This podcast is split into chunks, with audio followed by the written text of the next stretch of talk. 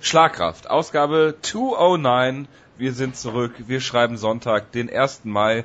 Äh, einen wunderschönen Tag der Arbeit wünsche ich euch allen. Wir sind zusammengekommen in großer Runde. Äh, ich begrüße diesmal ungewohnterweise als erstes zu meiner Rechten den Wutke.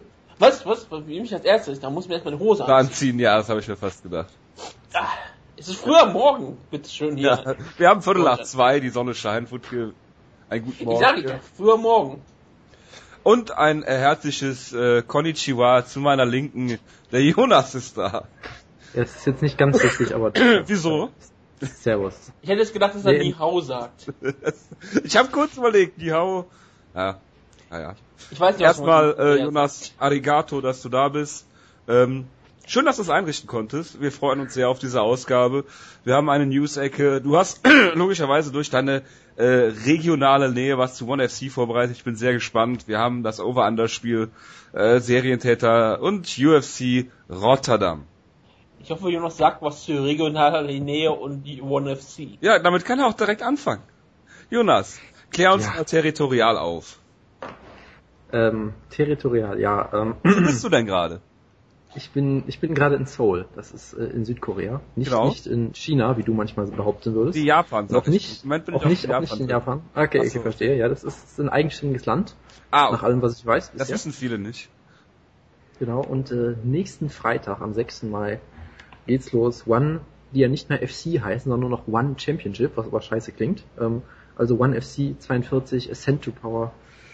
Ja, wie gesagt, 6. Mai im äh, Indoor Stadium in Singapur und ich, ich hatte auch kurz einen, überlegt. einen Moment gedacht, du sagst im Croke Park. Äh, das, das, wäre sehr schön, aber ich glaube, Angela Lee ist noch nicht ganz so groß, zumindest nicht in Irland. Also sie drawt nicht so viel. Und gefühlt ist der Croke Park näher als Singapur. ja, auf jeden ja, Fall. Also, also, also, wenn der Croke Park in Singapur stehen würde, sie würde ihn äh, natürlich komplett voll machen, aber das ist das Irland Haus, was Angela Lee gebaut hat. Kannst du mir kurz eine Frage zu Angela Lee beantworten, bevor du loslegst? Bitteschön. Das Einzige, was ich von Angela wirklich weiß, ist, dass sie in ja. Vancouver geboren ist. Sie kämpft ja. in, aus Singapur und laut Typology ist Amerikanerin. Ja, sie ist, glaube ich, in Hawaii aufgewachsen oder irgendwie sowas, meine ich. Das klingt genau nach dem, was wir hier brauchen im äh, äh, Territoriums-Podcast, geopolitische Podcast. Ja, ja, also sie hat, sie hat auf jeden Fall äh, Wurzeln aus Singapur in irgendeiner Form. Aber sie ist, sie ist halt eine Welt. Das ist richtig. Sie, sie, sie, das, sie ist eine Weltenbürgerin, ganz klare Sache. ja, genau das, was du magst. So. Und äh, ich hatte ernsthaft kurz überlegt, zu der Show einfach mal hinzugehen. Also nicht gehen, sondern fliegen natürlich, weil ich mir dachte, Singapur wollte ich eben mir mal angucken, klingt ganz gut. Hab dann gemerkt, gut, sind doch sechs Stunden Flug und mit Umsteigen ja nochmal bis zu 18 Stunden ist dann vielleicht doch ein bisschen viel. Ja, also Essen, Essen ist näher an Moskau dran als Seoul an der Stadt, äh, an Singapur da. Also ich, ich kann nach Moskau fliegen und wieder zurück und bin genauso lang unterwegs wie nach Singapur von hier, glaube ich. Ja. Von daher, ja, das ist, ist, ist dann doch etwas weit. Könntest weg. du ja fast komplett durch den Ruhrport gehen. Ja, das, äh, das kann durchaus sein. der Stau ist, glaube ich, das nicht. Ja, schön über die A40 ja. Erstmal wieder schneller als mit dem Auto. Aber bitte, Jonas, wir wollen dich nicht unterbrechen. Ja, ja, also, also One FC ist natürlich eine durchaus interessante Liga mit ihren äh, ja, die haben halt dieses interessante Ding, dass sie halt diese, diese harten Verträge durchaus haben, wo halt klar ist, die Leute werden nicht alsbald in der UFC oder sonst wo landen. Deshalb, also das, das ist so ein Grund, der mir halt gesagt wurde von jemandem, der gesagt wird, ich, ich ignoriere One FC im Prinzip komplett, weil die Verträge von denen sind so gut, dass die Leute eh nicht in der UFC landen. Und dann ist die Liga auch nicht mehr so interessant, was halt auch so ein bisschen bisschen bitter ist natürlich, aber ich meine, du siehst ja bei Leuten wie Ben Eskin oder Bibiano Fernandes, die sind, Fernandes, die sind einfach weg. Die sind vom Erdboden verschwunden im Prinzip fast schon. Das ist halt immer so ein bisschen unglücklich. Ähm, aber gut, sie sind halt eine interessante Liga, sie sind viel unterwegs in im Prinzip überall so, so in Asien hat man das Gefühl, nur halt nicht in Japan, Korea und in der Gegend vor allem. Ähm, und jetzt steht hier halt Angela Lee im Main Event, was sicherlich auch zu Teilen einfach daran liegt, dass der, ich glaube, Middleweight-Titelkampf ausgefallen ist kurzfristig. Aber Angela Lee ist auf jeden Fall jemand, den äh, One sehr, sehr stark pushen will. Sie ist ja, glaube ich, 19, glaube ich, äh, immer noch. Äh, hat einen Rekord von 5 und 0. Hat, glaube ich, fast alle ihre Kämpfe bei, bei One auch direkt gemacht und sie wird halt extrem stark gepusht, weil sie ist halt, äh, sie entspricht halt, sage ich mal, durchaus den gängigen Schönheitsidealen und kann sich durchaus ganz gut vermarkten und äh, hat einen sehr unterhaltsamen Kampfstil, sehr aggressive Grapplerin und äh, wirkt auf jeden Fall wie gutes Talent. Wie gut sie dann ist, weiß man halt nicht, weil sie bisher halt noch gegen niemanden gekämpft hat, so wirklich. Aber ähm, One steht da auf jeden Fall voll hinter ihr und will sie als Superstar promoten schlechthin. quasi als die Ronda Rousey Asiens oder sowas in der Art, ich weiß es nicht genau. Und äh, jetzt steht sie halt hier auch wirklich im Main Event gegen eine japanische Veteranin Mei Yama, Yamaguchi äh, um den Titel und das wird durchaus interessant zu sehen. Ist glaube ich sogar auch eine Gewichtsklasse runtergesprungen jetzt direkt, wenn ich das richtig in Erinnerung habe und ähm, ist durchaus interessant. Also Angela Lee, ich kann sie halt auch nicht wirklich einschätzen, weil sie ist halt noch unfassbar jung, ziemlich unerfahren, Gegnerin bisher vielleicht nicht so gut, aber ich sag mal so, Potenzial hat sie auf jeden Fall. Also die, die Kämpfe sind bisher immer sehr unterhaltsam gewesen. Sie ist eine Finisherin, sehr aggressive Grapplerin. Ähm, hat ja auch, äh, ich glaube, ich glaube, einen Sieg per Twister sogar auch, was natürlich immer sehr schön ist. Also von daher, das, das ist eine Kämpferin, auf die kann man durchaus mal ein Auge behalten.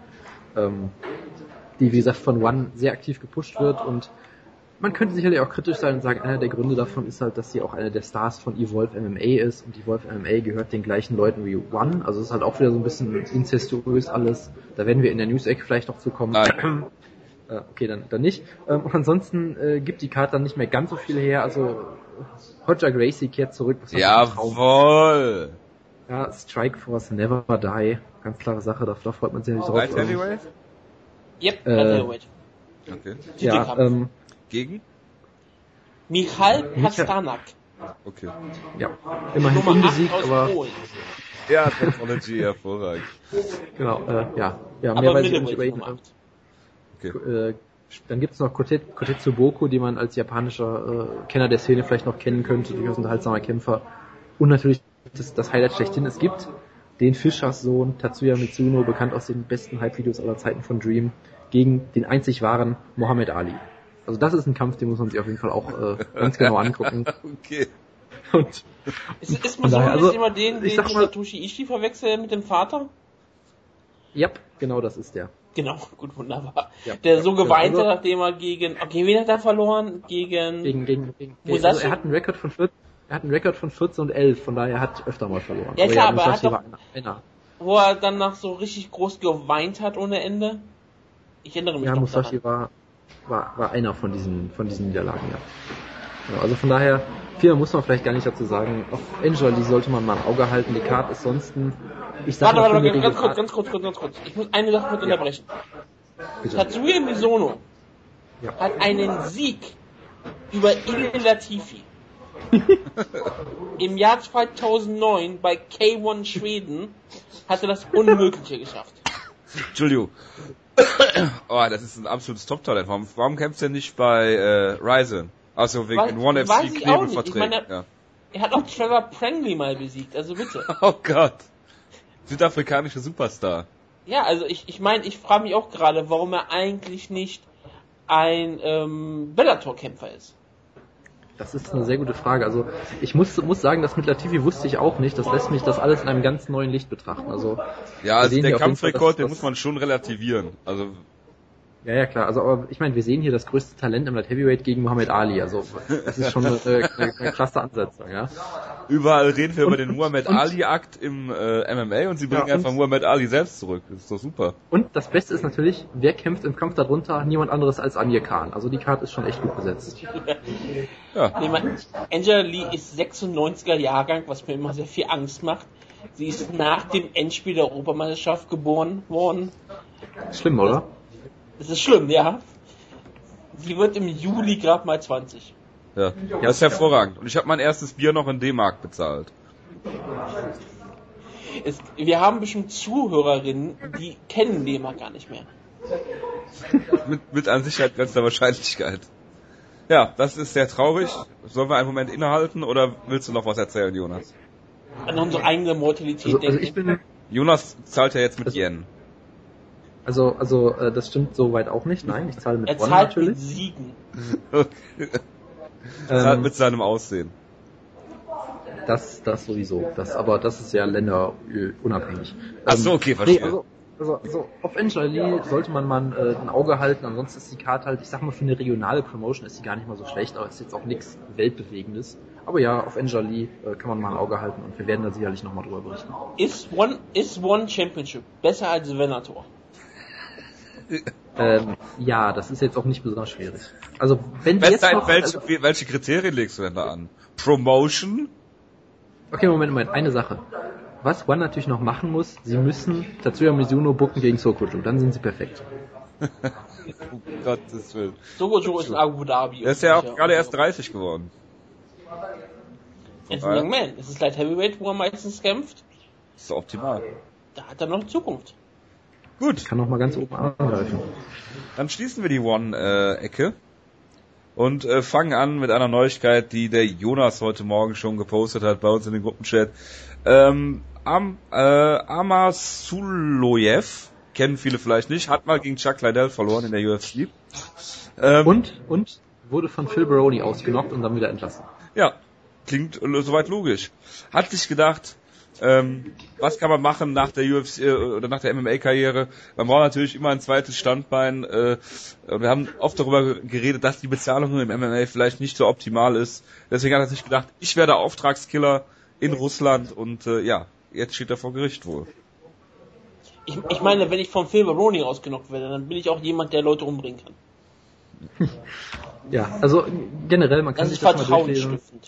Ähm, da gibt es einen sehr interessanten Artikel auf Bloody Elbow, wo dann auch erklärt wird, dass er scheinbar irgendwie äh, äh, meint, dass er sterben würde an irgendeiner, äh, also er glaubt, dass er Krebs hat, glaube ich, und er wird einfach nicht getestet oder irgendwie so, so ganz, ganz. das klingt sehr geil. So, so, so ganz komische Sachen. Da ganz so Story, schwer, ja. ähm, dass, dass der über, über die Weihnachtsferien 48 Pfund an Gewicht verloren hat ähm, und dass äh, scheinbar er nicht so wirklich untersucht wird und er sagt, er stirbt jetzt ja langsam vor, mich, vor sich hin und keinen interessiert. Also ist alles sehr interessant. Generell, ich finde halt diese ganzen äh, Stories aus dieser russischen und, und äh, äh, dieser ganzen äh, Welt da sehr faszinierend immer mit. Da gab es auch letztens diesen tollen Artikel, warum Ramsan Kadyrov immer Leuten äh, Mercedes-Benz äh, schenkt was halt auch so eine Tradition ist irgendwie. Und dort hier wieder, da, ist halt auch wieder irgendein so Lokalpolitiker mit verwickelt, der irgendwie angeblich diesen Auftragsmord in Auftrag gegeben hat. Also es ist immer alles äh, sehr kompliziert und, und irgendwie dann doch sehr faszinierend. Von daher kann man sich einfach vielleicht mal den Vladi Elbo Artikel dazu durchlesen. Ja, auf jeden Fall. Dann machen wir weiter mit einer großartigen Neuigkeit. Wir wissen ja, dass Fedor Emelianenko gegen Fabio Maldonado kämpft. Und äh, Fabio Maldonado ist diese Woche rausgekommen, hat gesagt, ja, ähm, ich werde gegen Fedor kämpfen, ich werde äh, Doping betreiben mit DHEA, EA, DHEA, so. Ähm, das ist äh, laut äh, WADA äh, auf der Dopingliste, ist aber kein Problem, ich habe es in der UFC äh, schon genommen, da ist es nicht aufgefallen, ich werde es jetzt gegen Fedor benutzen und jetzt hat er heute oder gestern leider gesagt, ähm, dass es nur ein äh, Witz war. Ich glaube ihm das nicht. Ich finde, Fabio Maldonado ist äh, neben Conor McGregor der Robin Hood des MMA. Das ist so wie immer sagen, dass man nicht homosexuell ist. Wenn man das in jedem Satz so sagt, dann ist das irgendwann doch sehr auffällig. Ich verstehe den Vergleich nicht, aber das ist nichts Neues, Jonas. Was willst du denn dazu sagen? Ja, also die, diese ganze Story ist einfach großartig, finde ich. Dass erst irgendwie rauskam, was war das? Fabio Maldonado kriegt irgendwie 50.000 Dollar für den Kampf, kam glaube ich auch noch irgendwie vor einer Weile raus. Echt ähm, geil. Ich, ich, glaube, das kam raus, ja. Und dann kam erst die Story, dass äh, die Promoter äh, vergessen haben äh, oder, oder kein, nicht dran gedacht haben, dass man ja auf Drogen testen könnte oder irgendwie so, so eine ganz tolle Formulierung. Und dann kam halt diese Story, wo er sich gedacht hat, ach, mache ich einfach. Und dann alle haben ihn abgefeiert und als Held gesehen, weil ganz ehrlich, es macht eh fast jeder und er gibt es wenigstens zu. Das, das, das ist ja irgendwie fast schon, fast schon charmant, so ehrlich zu sein. Und vor allem, hey, wenn, wenn die Promotion selber sagt, dass es ihnen scheißegal ist, warum sollst du es auch nicht machen? Das ist, ist ja Smart Style hier, ja. Und dann, äh, ich, ich fand es halt dann sehr schade, dass er dann, äh, dass er dann doch den Rückzieher gemacht hat mit dem, ja, ja, war ja nur ein Witz, hahaha, guter Witz. Ähm, ist immer so ein bisschen, bisschen unüberzeugend, aber das, das finde ich halt immer schade, weil er war, er war wirklich der Robin Hood. Ja, alle Leute haben abgefeiert und gesagt, endlich ist mal einer ehrlich. Und ich meine, er kämpft gegen Fedor, der wird jetzt auch äh, Ivan Drago mäßig sicherlich äh, vorbereitet auf den Kampf in Russland und von daher es ist, es ist schade, dass er diesen Rückzieher gemacht hat, aber naja, was wir Und es ist auch nur ein relativ normales Steroid, was man auch bekommt, wenn man ein alter Mann einfach ist. Es ist so ein bisschen THT-mäßig gewesen bei ihm. Er hat scheinbar früher auch das relativ regulär verschrieben bekommen von seinen Ärzten, bis es dann verboten war. Aber es wäre nicht das Schlimmste, was man machen könnte. Und ich meine, gegen Fedor wird er jede Hilfe brauchen. Die Frage ist, ob es ihm was hilft. Er wird jede Hilfe brauchen, aber ich glaube nicht, dass es ihm wirklich besonders helfen wird. Weil ich denke mal, Fedor wird auch relativ fit aufnehmen. Wenn Fedor mit einem Sixpack antritt, bin ich sehr glücklich. Diese, ja, mit Tim Sylvia an seiner Ecke. Äh, ich hoffe, ich hoffe, ähm, Fedor trainiert mit Frank mir. Auf jeden Fall. Und jagt ihn dann in Albuquerque irgendwelche Berge hoch. Und dann hoffe ich, dass Frank mir russischer Staatsbürger wird. und dann, Würde mich und dann nicht wundern. und dann Dancing with the Stars macht, ja. Kann man sagen, dass diese 50.000 Dollar ähm, für Fabio Maldonado äh, absolut die Nummer zwei neben der Viertelmillion Dollar für äh, äh, Big Ben Rothwell sind in der Ich- ewigen MMA-Gehaltsrangliste. Ich wollte gerade sagen, es fehlen 200.000 Dollar. Ja. Du mit 50.000 angefangen hast. Auf- Also, da auf- fehlt noch eine gewisse Summe. Ach, das holt er doch durch Sponsoren locker wieder rein. Das war jetzt Ja. die Pharmaindustrie. Äh, Ihre Fighter wird ihn sponsern. Ja, da bin ich gespannt.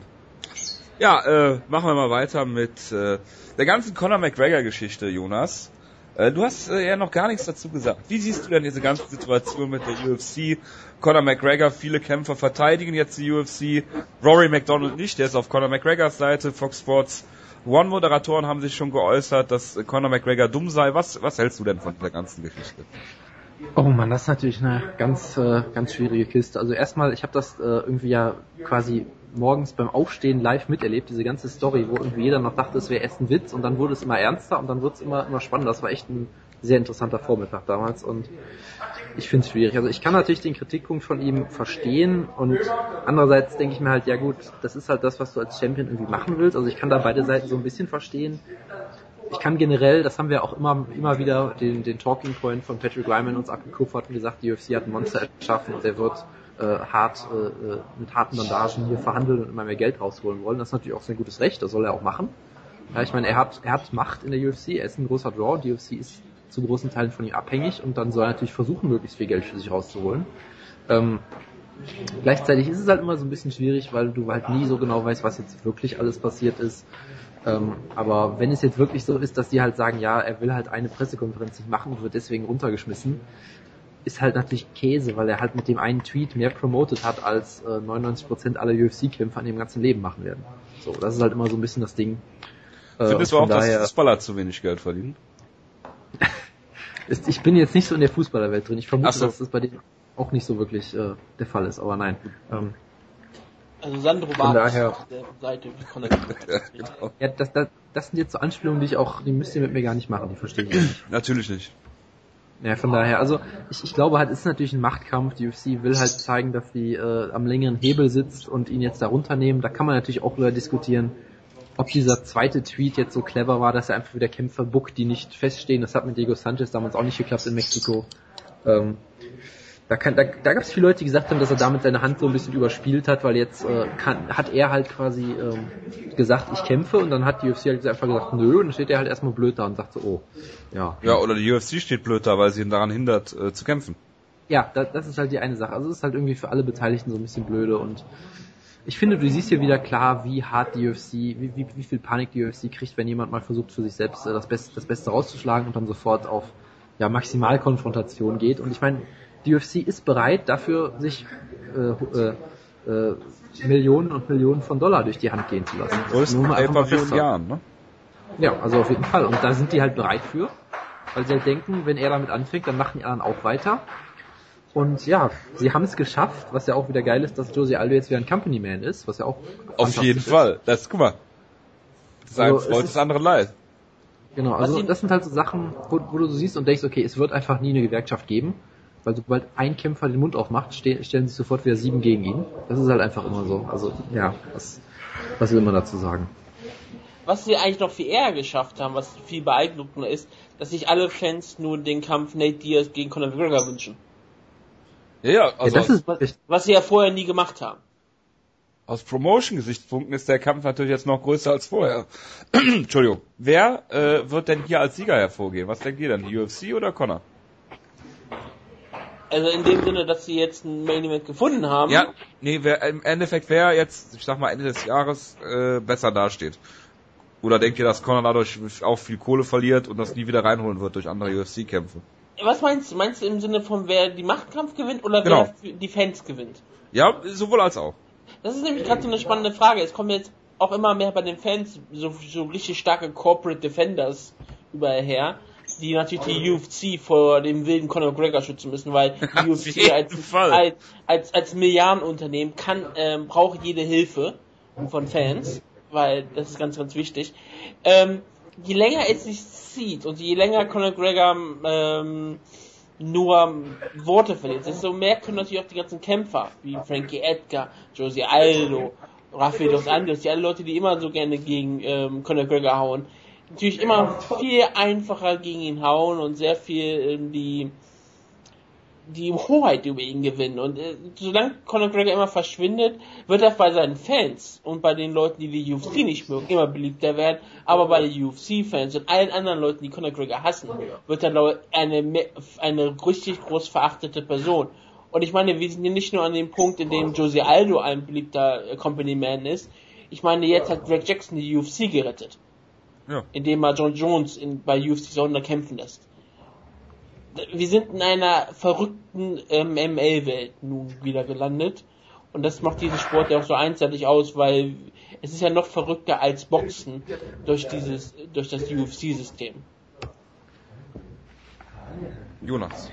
Ja, also ist schwierig zu beantworten, weil halt die Frage ist, ja, wie kann man da überhaupt einen Gewinner am Ende feststellen und äh, was ist der Zeitraum? Also, also ich glaube, was UFC 200 angeht, haben sie eigentlich beide viel verloren, weil die UFC hat sehr viel Geld verloren, Connor halt auch natürlich noch mehr verloren letztendlich, weil er halt natürlich mehr davon abhängig ist als, als andersrum, aber ich weiß nicht, aktuell könnte man könnte man es vielleicht so sehen, dass die UFC quasi gezeigt hat, dass sie letztendlich diejenigen sind, die entscheiden und sich eben nicht von ihm äh, bestimmen lassen. Das heißt, man könnte sie vielleicht in der Hinsicht als Sieger sehen, aber gleichzeitig war es halt auch wieder eine, eine sehr merkwürdige Entscheidung von ihnen. Also ich finde das, ich finde das echt extrem schwierig. Ich glaube, letzten Endes wird man sich schon irgendwie einigen.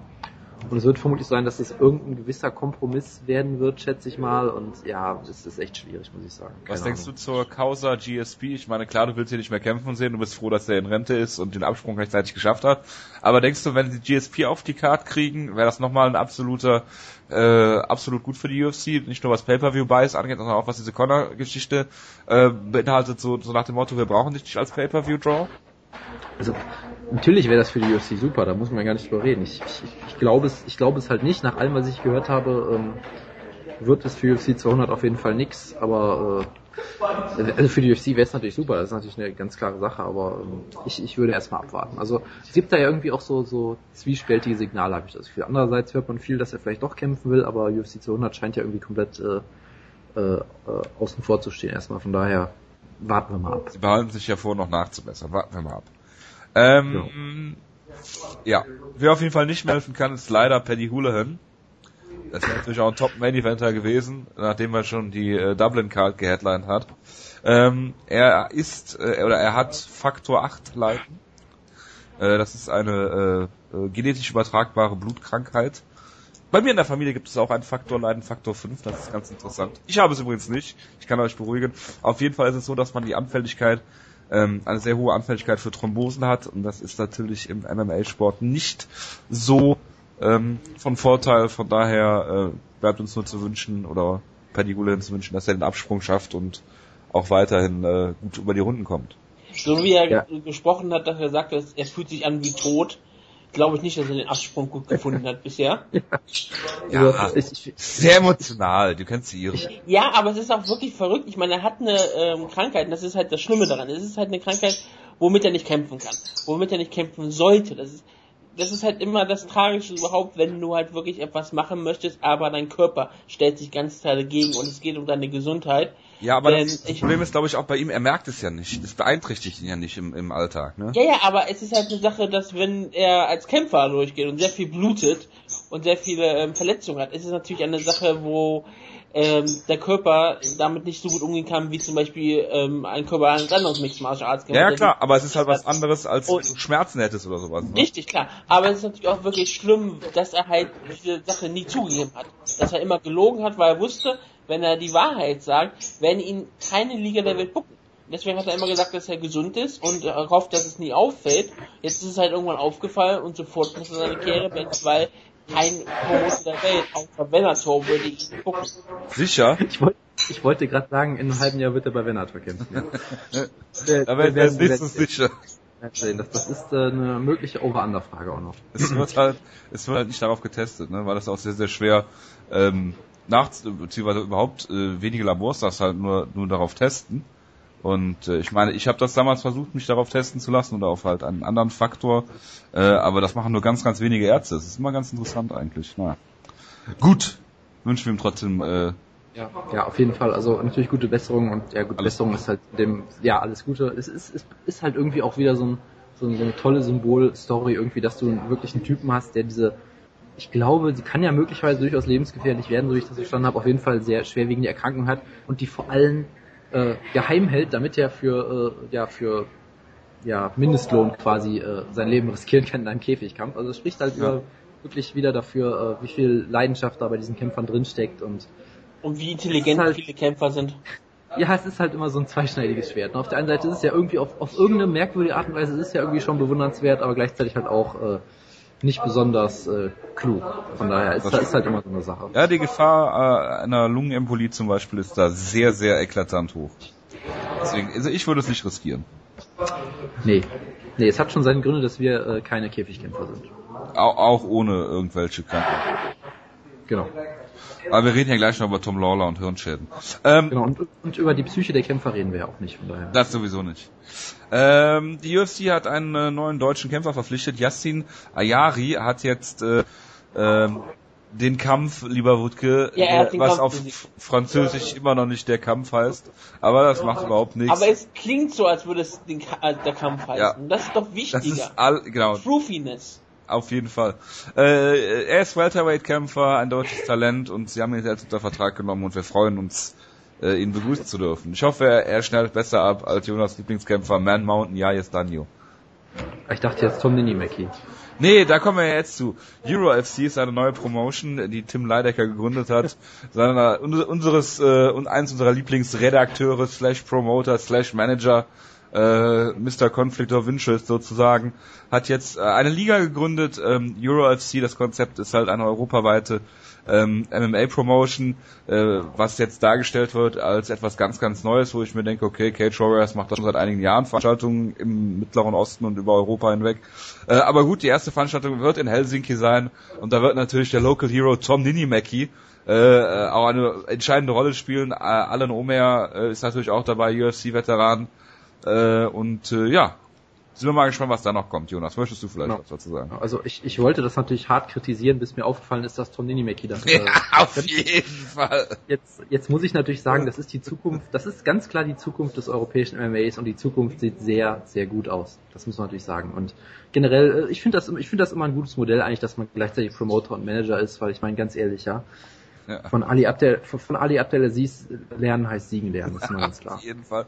Hast du die Konfrontation zwischen äh, Ali Abdelaziz und äh, Donald Cerrone diese Woche gesehen?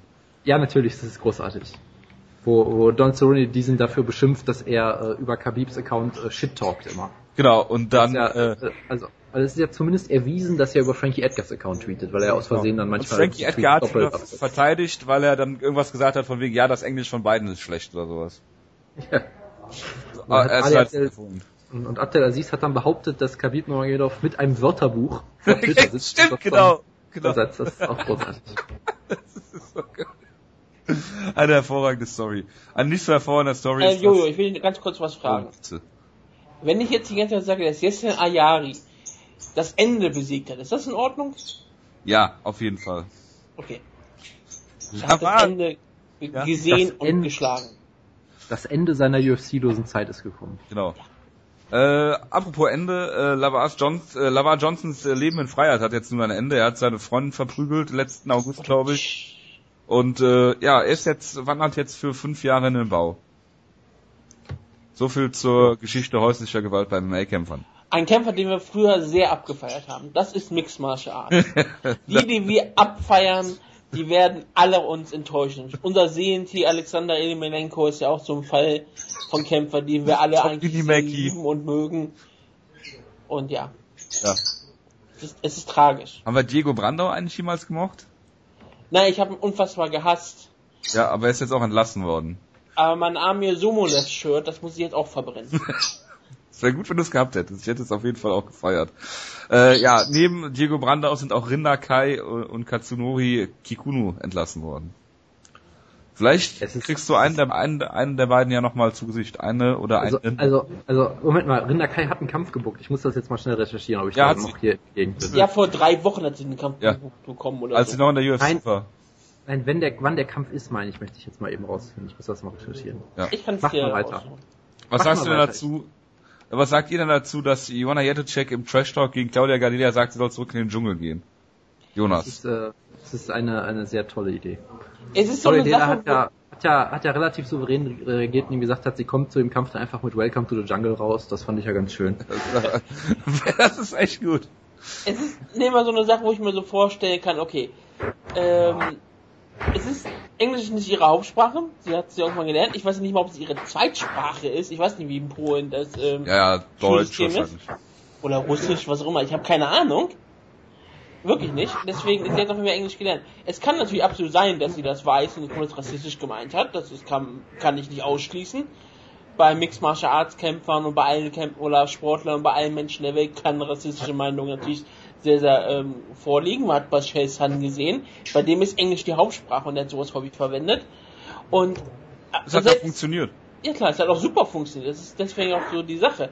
Aber zum Beispiel, das ist so eine Sache, wo die UFC vielleicht mal so sich zur Seite nehmen können und sagen, ähm, ist, ist das ein Problem mit der Sprache? Übersetzen wir es richtig? Weil dann nehmen, äh, geben wir dir kurz Hilfe, was du vielleicht besser sagen kannst, damit das nicht so schlimm ist. Glaubst du Oder das ob es ein äh, Problem ist mit ihrer Meinung und dann können sie einfach sagen, na gut, das können wir besser promoten, also mach ruhig weiter. Ich glaube nicht, dass die UFC da irgendwas zu sagt. Ist doch froh, Ich weiß, dass irgendwas ich mein- passiert. Und we- wenn, wenn es zum Beispiel ein Problem mit der Sprache ist, dann fühlt man sie vor. Und wenn es kein Problem mit der Sprache ist, dann hat man kein Problem mit rassistischen Talk, Trash Talk. Aber naja, das ist die UFC. Und wie gesagt, da, da, da werden manchmal Kämpfer entlassen, wenn sie eine Pistole rausholen, damit jemand schlagen. Und manche Leute werden eingestellt, wenn sie ein riesengroßes Vorstrafenregister haben. Das ist kein Ja, ist, Problem. doch, ist doch perfekt. Jonas, wann kämpft denn? Regeln. Ähm, ich habe es noch nicht rausfinden können, weil Sherlock gerade nicht lädt. Okay, ich suche es nach. Das ist aber ärgerlich. Guck mal weiter, Apology. Jonas, was hältst du denn von der Idee, Thiago Alves geht ins Lightweight? Das ist kein Scherz. Das, das klingt nach einem Erfolgsrezept auf jeden Fall, ja. Hat er schon im letzten Jahr mal versucht und hat dann gemerkt, dass es nicht geht. Ja, aber das, neues Jahr, neues. Ich meine, er hat natürlich das Problem, dass er sehr klein ist, von, von, der, von der reinen Größe her, aber naja, es, ich weiß ja nicht, ob unbedingt das jetzt so eine tolle Idee ist. Ähm, Rinderkai kämpft am 24. Juli in Diffa Ariake. Juli? Juli, ja, Ja, 24. da, da, da, da, da bin ich schon weg, das ist tragisch. Ah. Muss halt länger bleiben, in, in dich in Japan einfinden. Das ist dann Da, musst du halt länger bleiben, äh, Jonas. ich halt Das ist halt die Monat- einzige Lösung. muss ich halt hier einen Monat dranhängen, damit ich Rinner Kai live sehen Ich kann. denke Das mal. Rinder Kai wird vielleicht auch vorher noch kämpfen, das weiß man ja nicht. Vielleicht auch gegen einen Mann oder so. Also, Im Internet, in Ja, Videos. das sind dann, aber das sind dann, glaube ich ich, kann Sachen, das die ja man nicht privat- live sehen. Das sind dann, glaube ich, Sachen, die man privat bezahlen muss. Achso, okay. Äh, Pay-Per-View halt, ne? Äh, Sean Jordan ist jetzt bei World Series of Fighting unter Vertrag. Da gibt's natürlich super Kämpfe, Jonas, oder? Derek Maven, Ray Saffo, den haben wir Holz noch. Gracie, Holz Gracie, dann haben wir noch äh, Dave Huckebar. Dave Huckerbar, unser Lieblingsholzfäller. Also Ja, es ist, ein- ist ein Traum. es hat er noch äh, äh, ein, ein, Steve Twitter-Rant ein, ein Twitter-Rant gegen die UFC gestartet, dass er, wie war das? Er kann seine Kinder nicht zu Disneyland bringen und er kann sie auch nicht mal zum Arzt bringen, wenn sie krank sind oder irgendwie sowas. Und deswegen äh, will er jetzt bei World Series of Fighting kämpfen, wo es die große Kohle gibt scheinbar. Ich weiß auf nicht jeden genau. Fall. Oder er, er wird ja, glaube ich, entlassen. Ich habe es ehrlich gesagt nicht so ganz Ich hab's auch nicht mitbekommen. irgendwie. Ist Ich habe ich hab nur, ich hab, ich hab nur gemerkt, dass es auf einmal diese Tweets gab. Man muss ja mal sagen, er hat das Black Beast Derek Lewis mit einem Superkick ausgenockt. Derek Lewis kämpft jetzt Ja. gegen Ja, Roy Nelson, das ja ganz gleich weit oben ab. Also von daher ist das schon, ist das schon tragisch, was, was hier mit Sean Jordan passiert. Also ich möchte jetzt schon John am liebsten gegen David Branch sehen, der dann auch noch ein Schwergewicht hochgeht. Weil, warum soll er das nicht tun? Weil es ist David Branch, der tut das. Gottes Willen. Ich möchte, dass David Branch ein vierfacher Champion wird in, in, in der World Series of Fighting. Dass er noch Schwergewicht-Champion wird und dass er dann noch ähm, John Fitch besiegt. Ja. Und dann den Titel verliert gegen äh, äh, Toquinho, Usman Palhares, der wird dann genau den gleichen Run starten und auch alle Gewichtsklassen Champion werden. Klingt sehr nach World Series of Fighting aus. Es wäre auf jeden Fall eine sehr geile Storyline, sagen wir mal ganz ehrlich. Es wird neue Reebok-Farben geben für UFC 200. Oregano grün beispielsweise. Nee, nicht, äh, nicht Oregano, ähm, oder doch? Was ist Basil? Äh, Basilikum. Basilikum, siehst du? Nicht Oregano, wie komme ich auf Oregano? Oregano ist Oregano. Ich weiß. Aber auf jeden Fall ähm, sehr schöne Signalfarben, grün natürlich dabei, weil es, es muss grün dabei sein. Was, wie heißen diese, ähm, ex, die haben auch so ganz tolle Namen, wie das Basil Green, Extreme Red. ähm, Royal, äh, nee, das hieß, ähm, oh Gott, wie heißt das? Blau, das Blau nennen sie nicht mal Blau, das, das nennen sie wirklich Royal oder irgendwie sowas.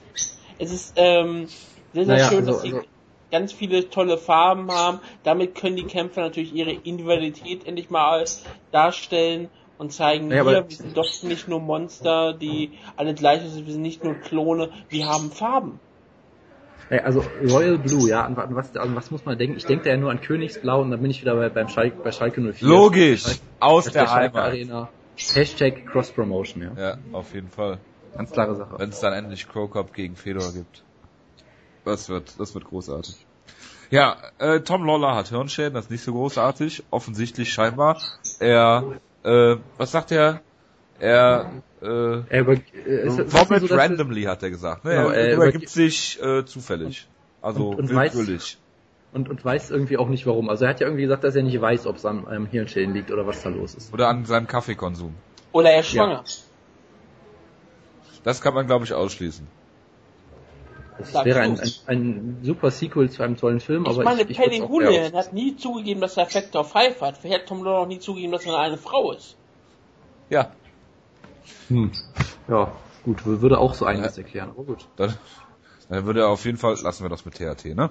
Er Gut, kommen gegen Gegard Musashi keine Chance, das ist richtig. ich habe einen Kampf, ja, sowieso nicht. Gott. Ich habe einen Kampf für euch und zwar aus äh, Excessive Force FC und das ist natürlich unsere Lieblingsliga und zwar hat Tim Hake dort den Heavyweight-Titel gewonnen und zwar gegen Caleb Starnes. Caleb Großartig. Stans noch lebt, ist unglaublich. dass der Heavyweight-Kämpfe bestreitet bei Excessive Force. Hat vier Siege hintereinander gehabt, bis äh, Tim Haking gestoppt hat. Da seid ihr platt, ne?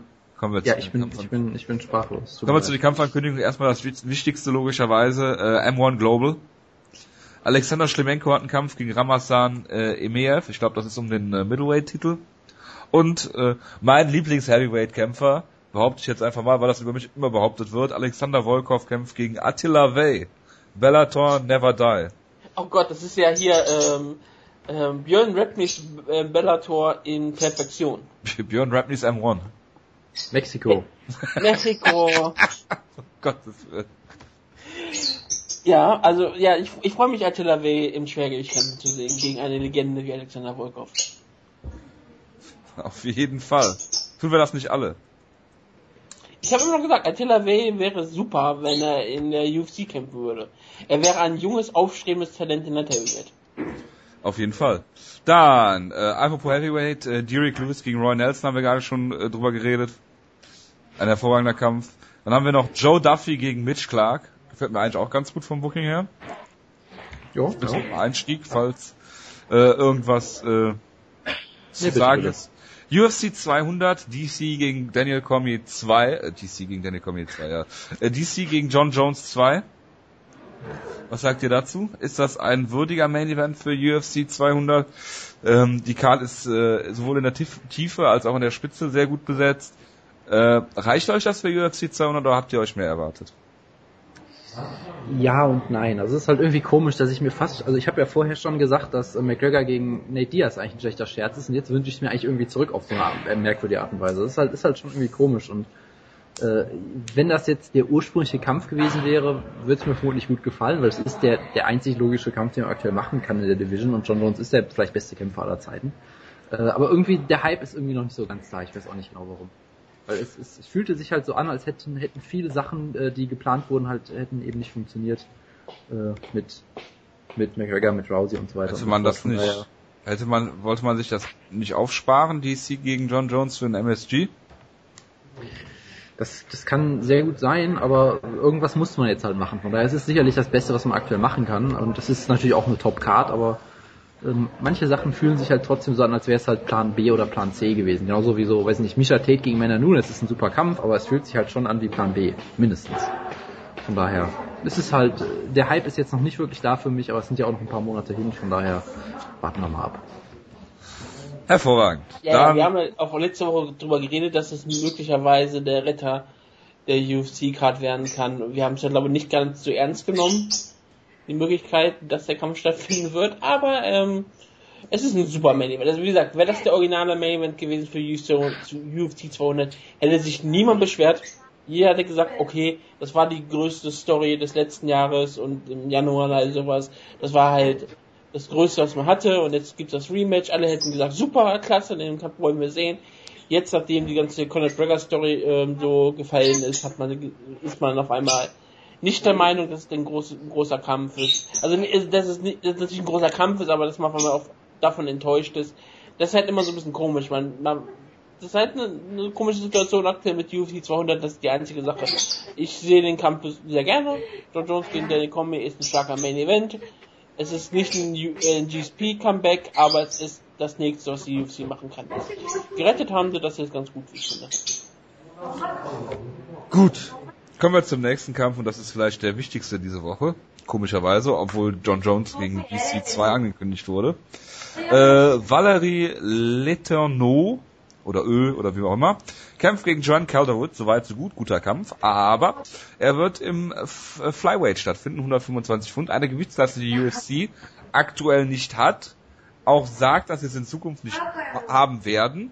Äh, ich habe schon damals bei den Strawweights darüber philosophiert, dass sie es vielleicht nicht einführen, damit man verhindert, dass die Kämpferinnen zwischen den Gewichtsklassen hin und her springen. Nun hat äh, Latourneau das äh, schon gemacht äh, und auch andere Kämpferinnen.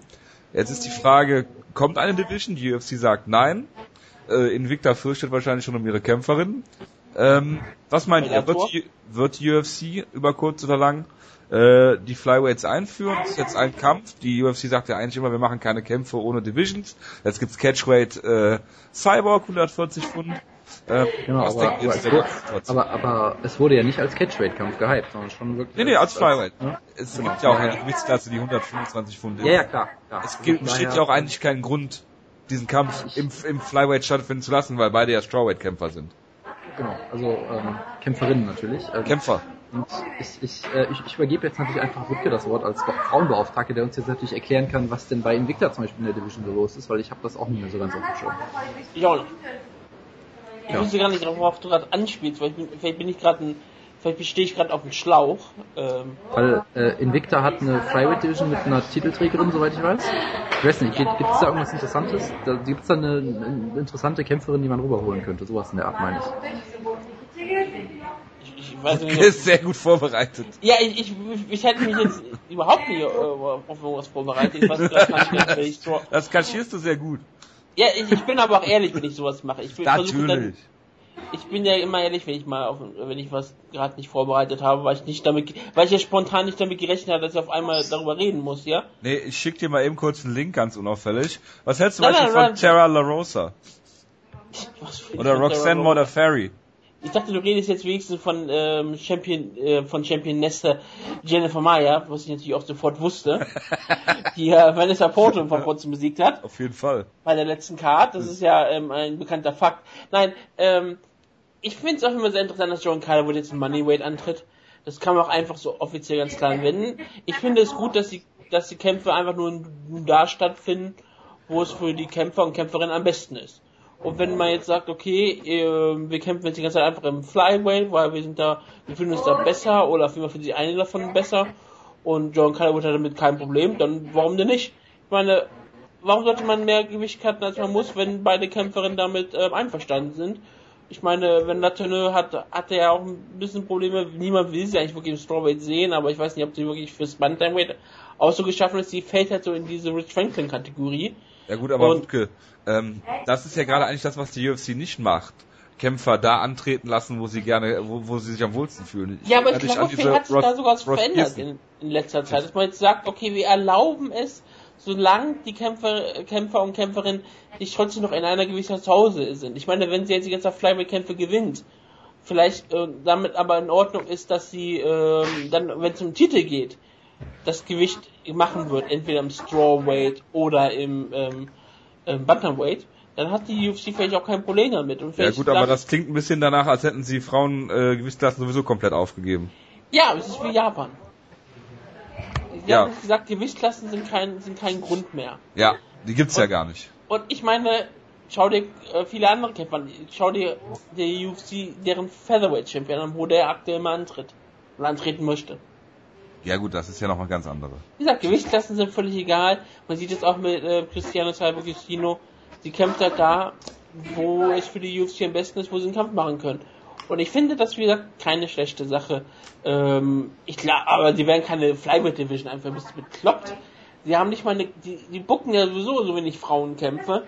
Dann noch eine weitere Division einführen, wo sie keine Kämpferin bucken werden. Ich glaube nicht, dass es von ähm, Bedeutung ist. Ich glaube nicht, dass die UFC das möchte.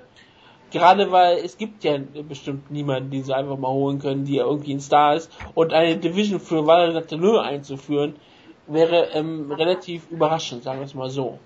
Ja, oder die UFC ist im Gürtel waren.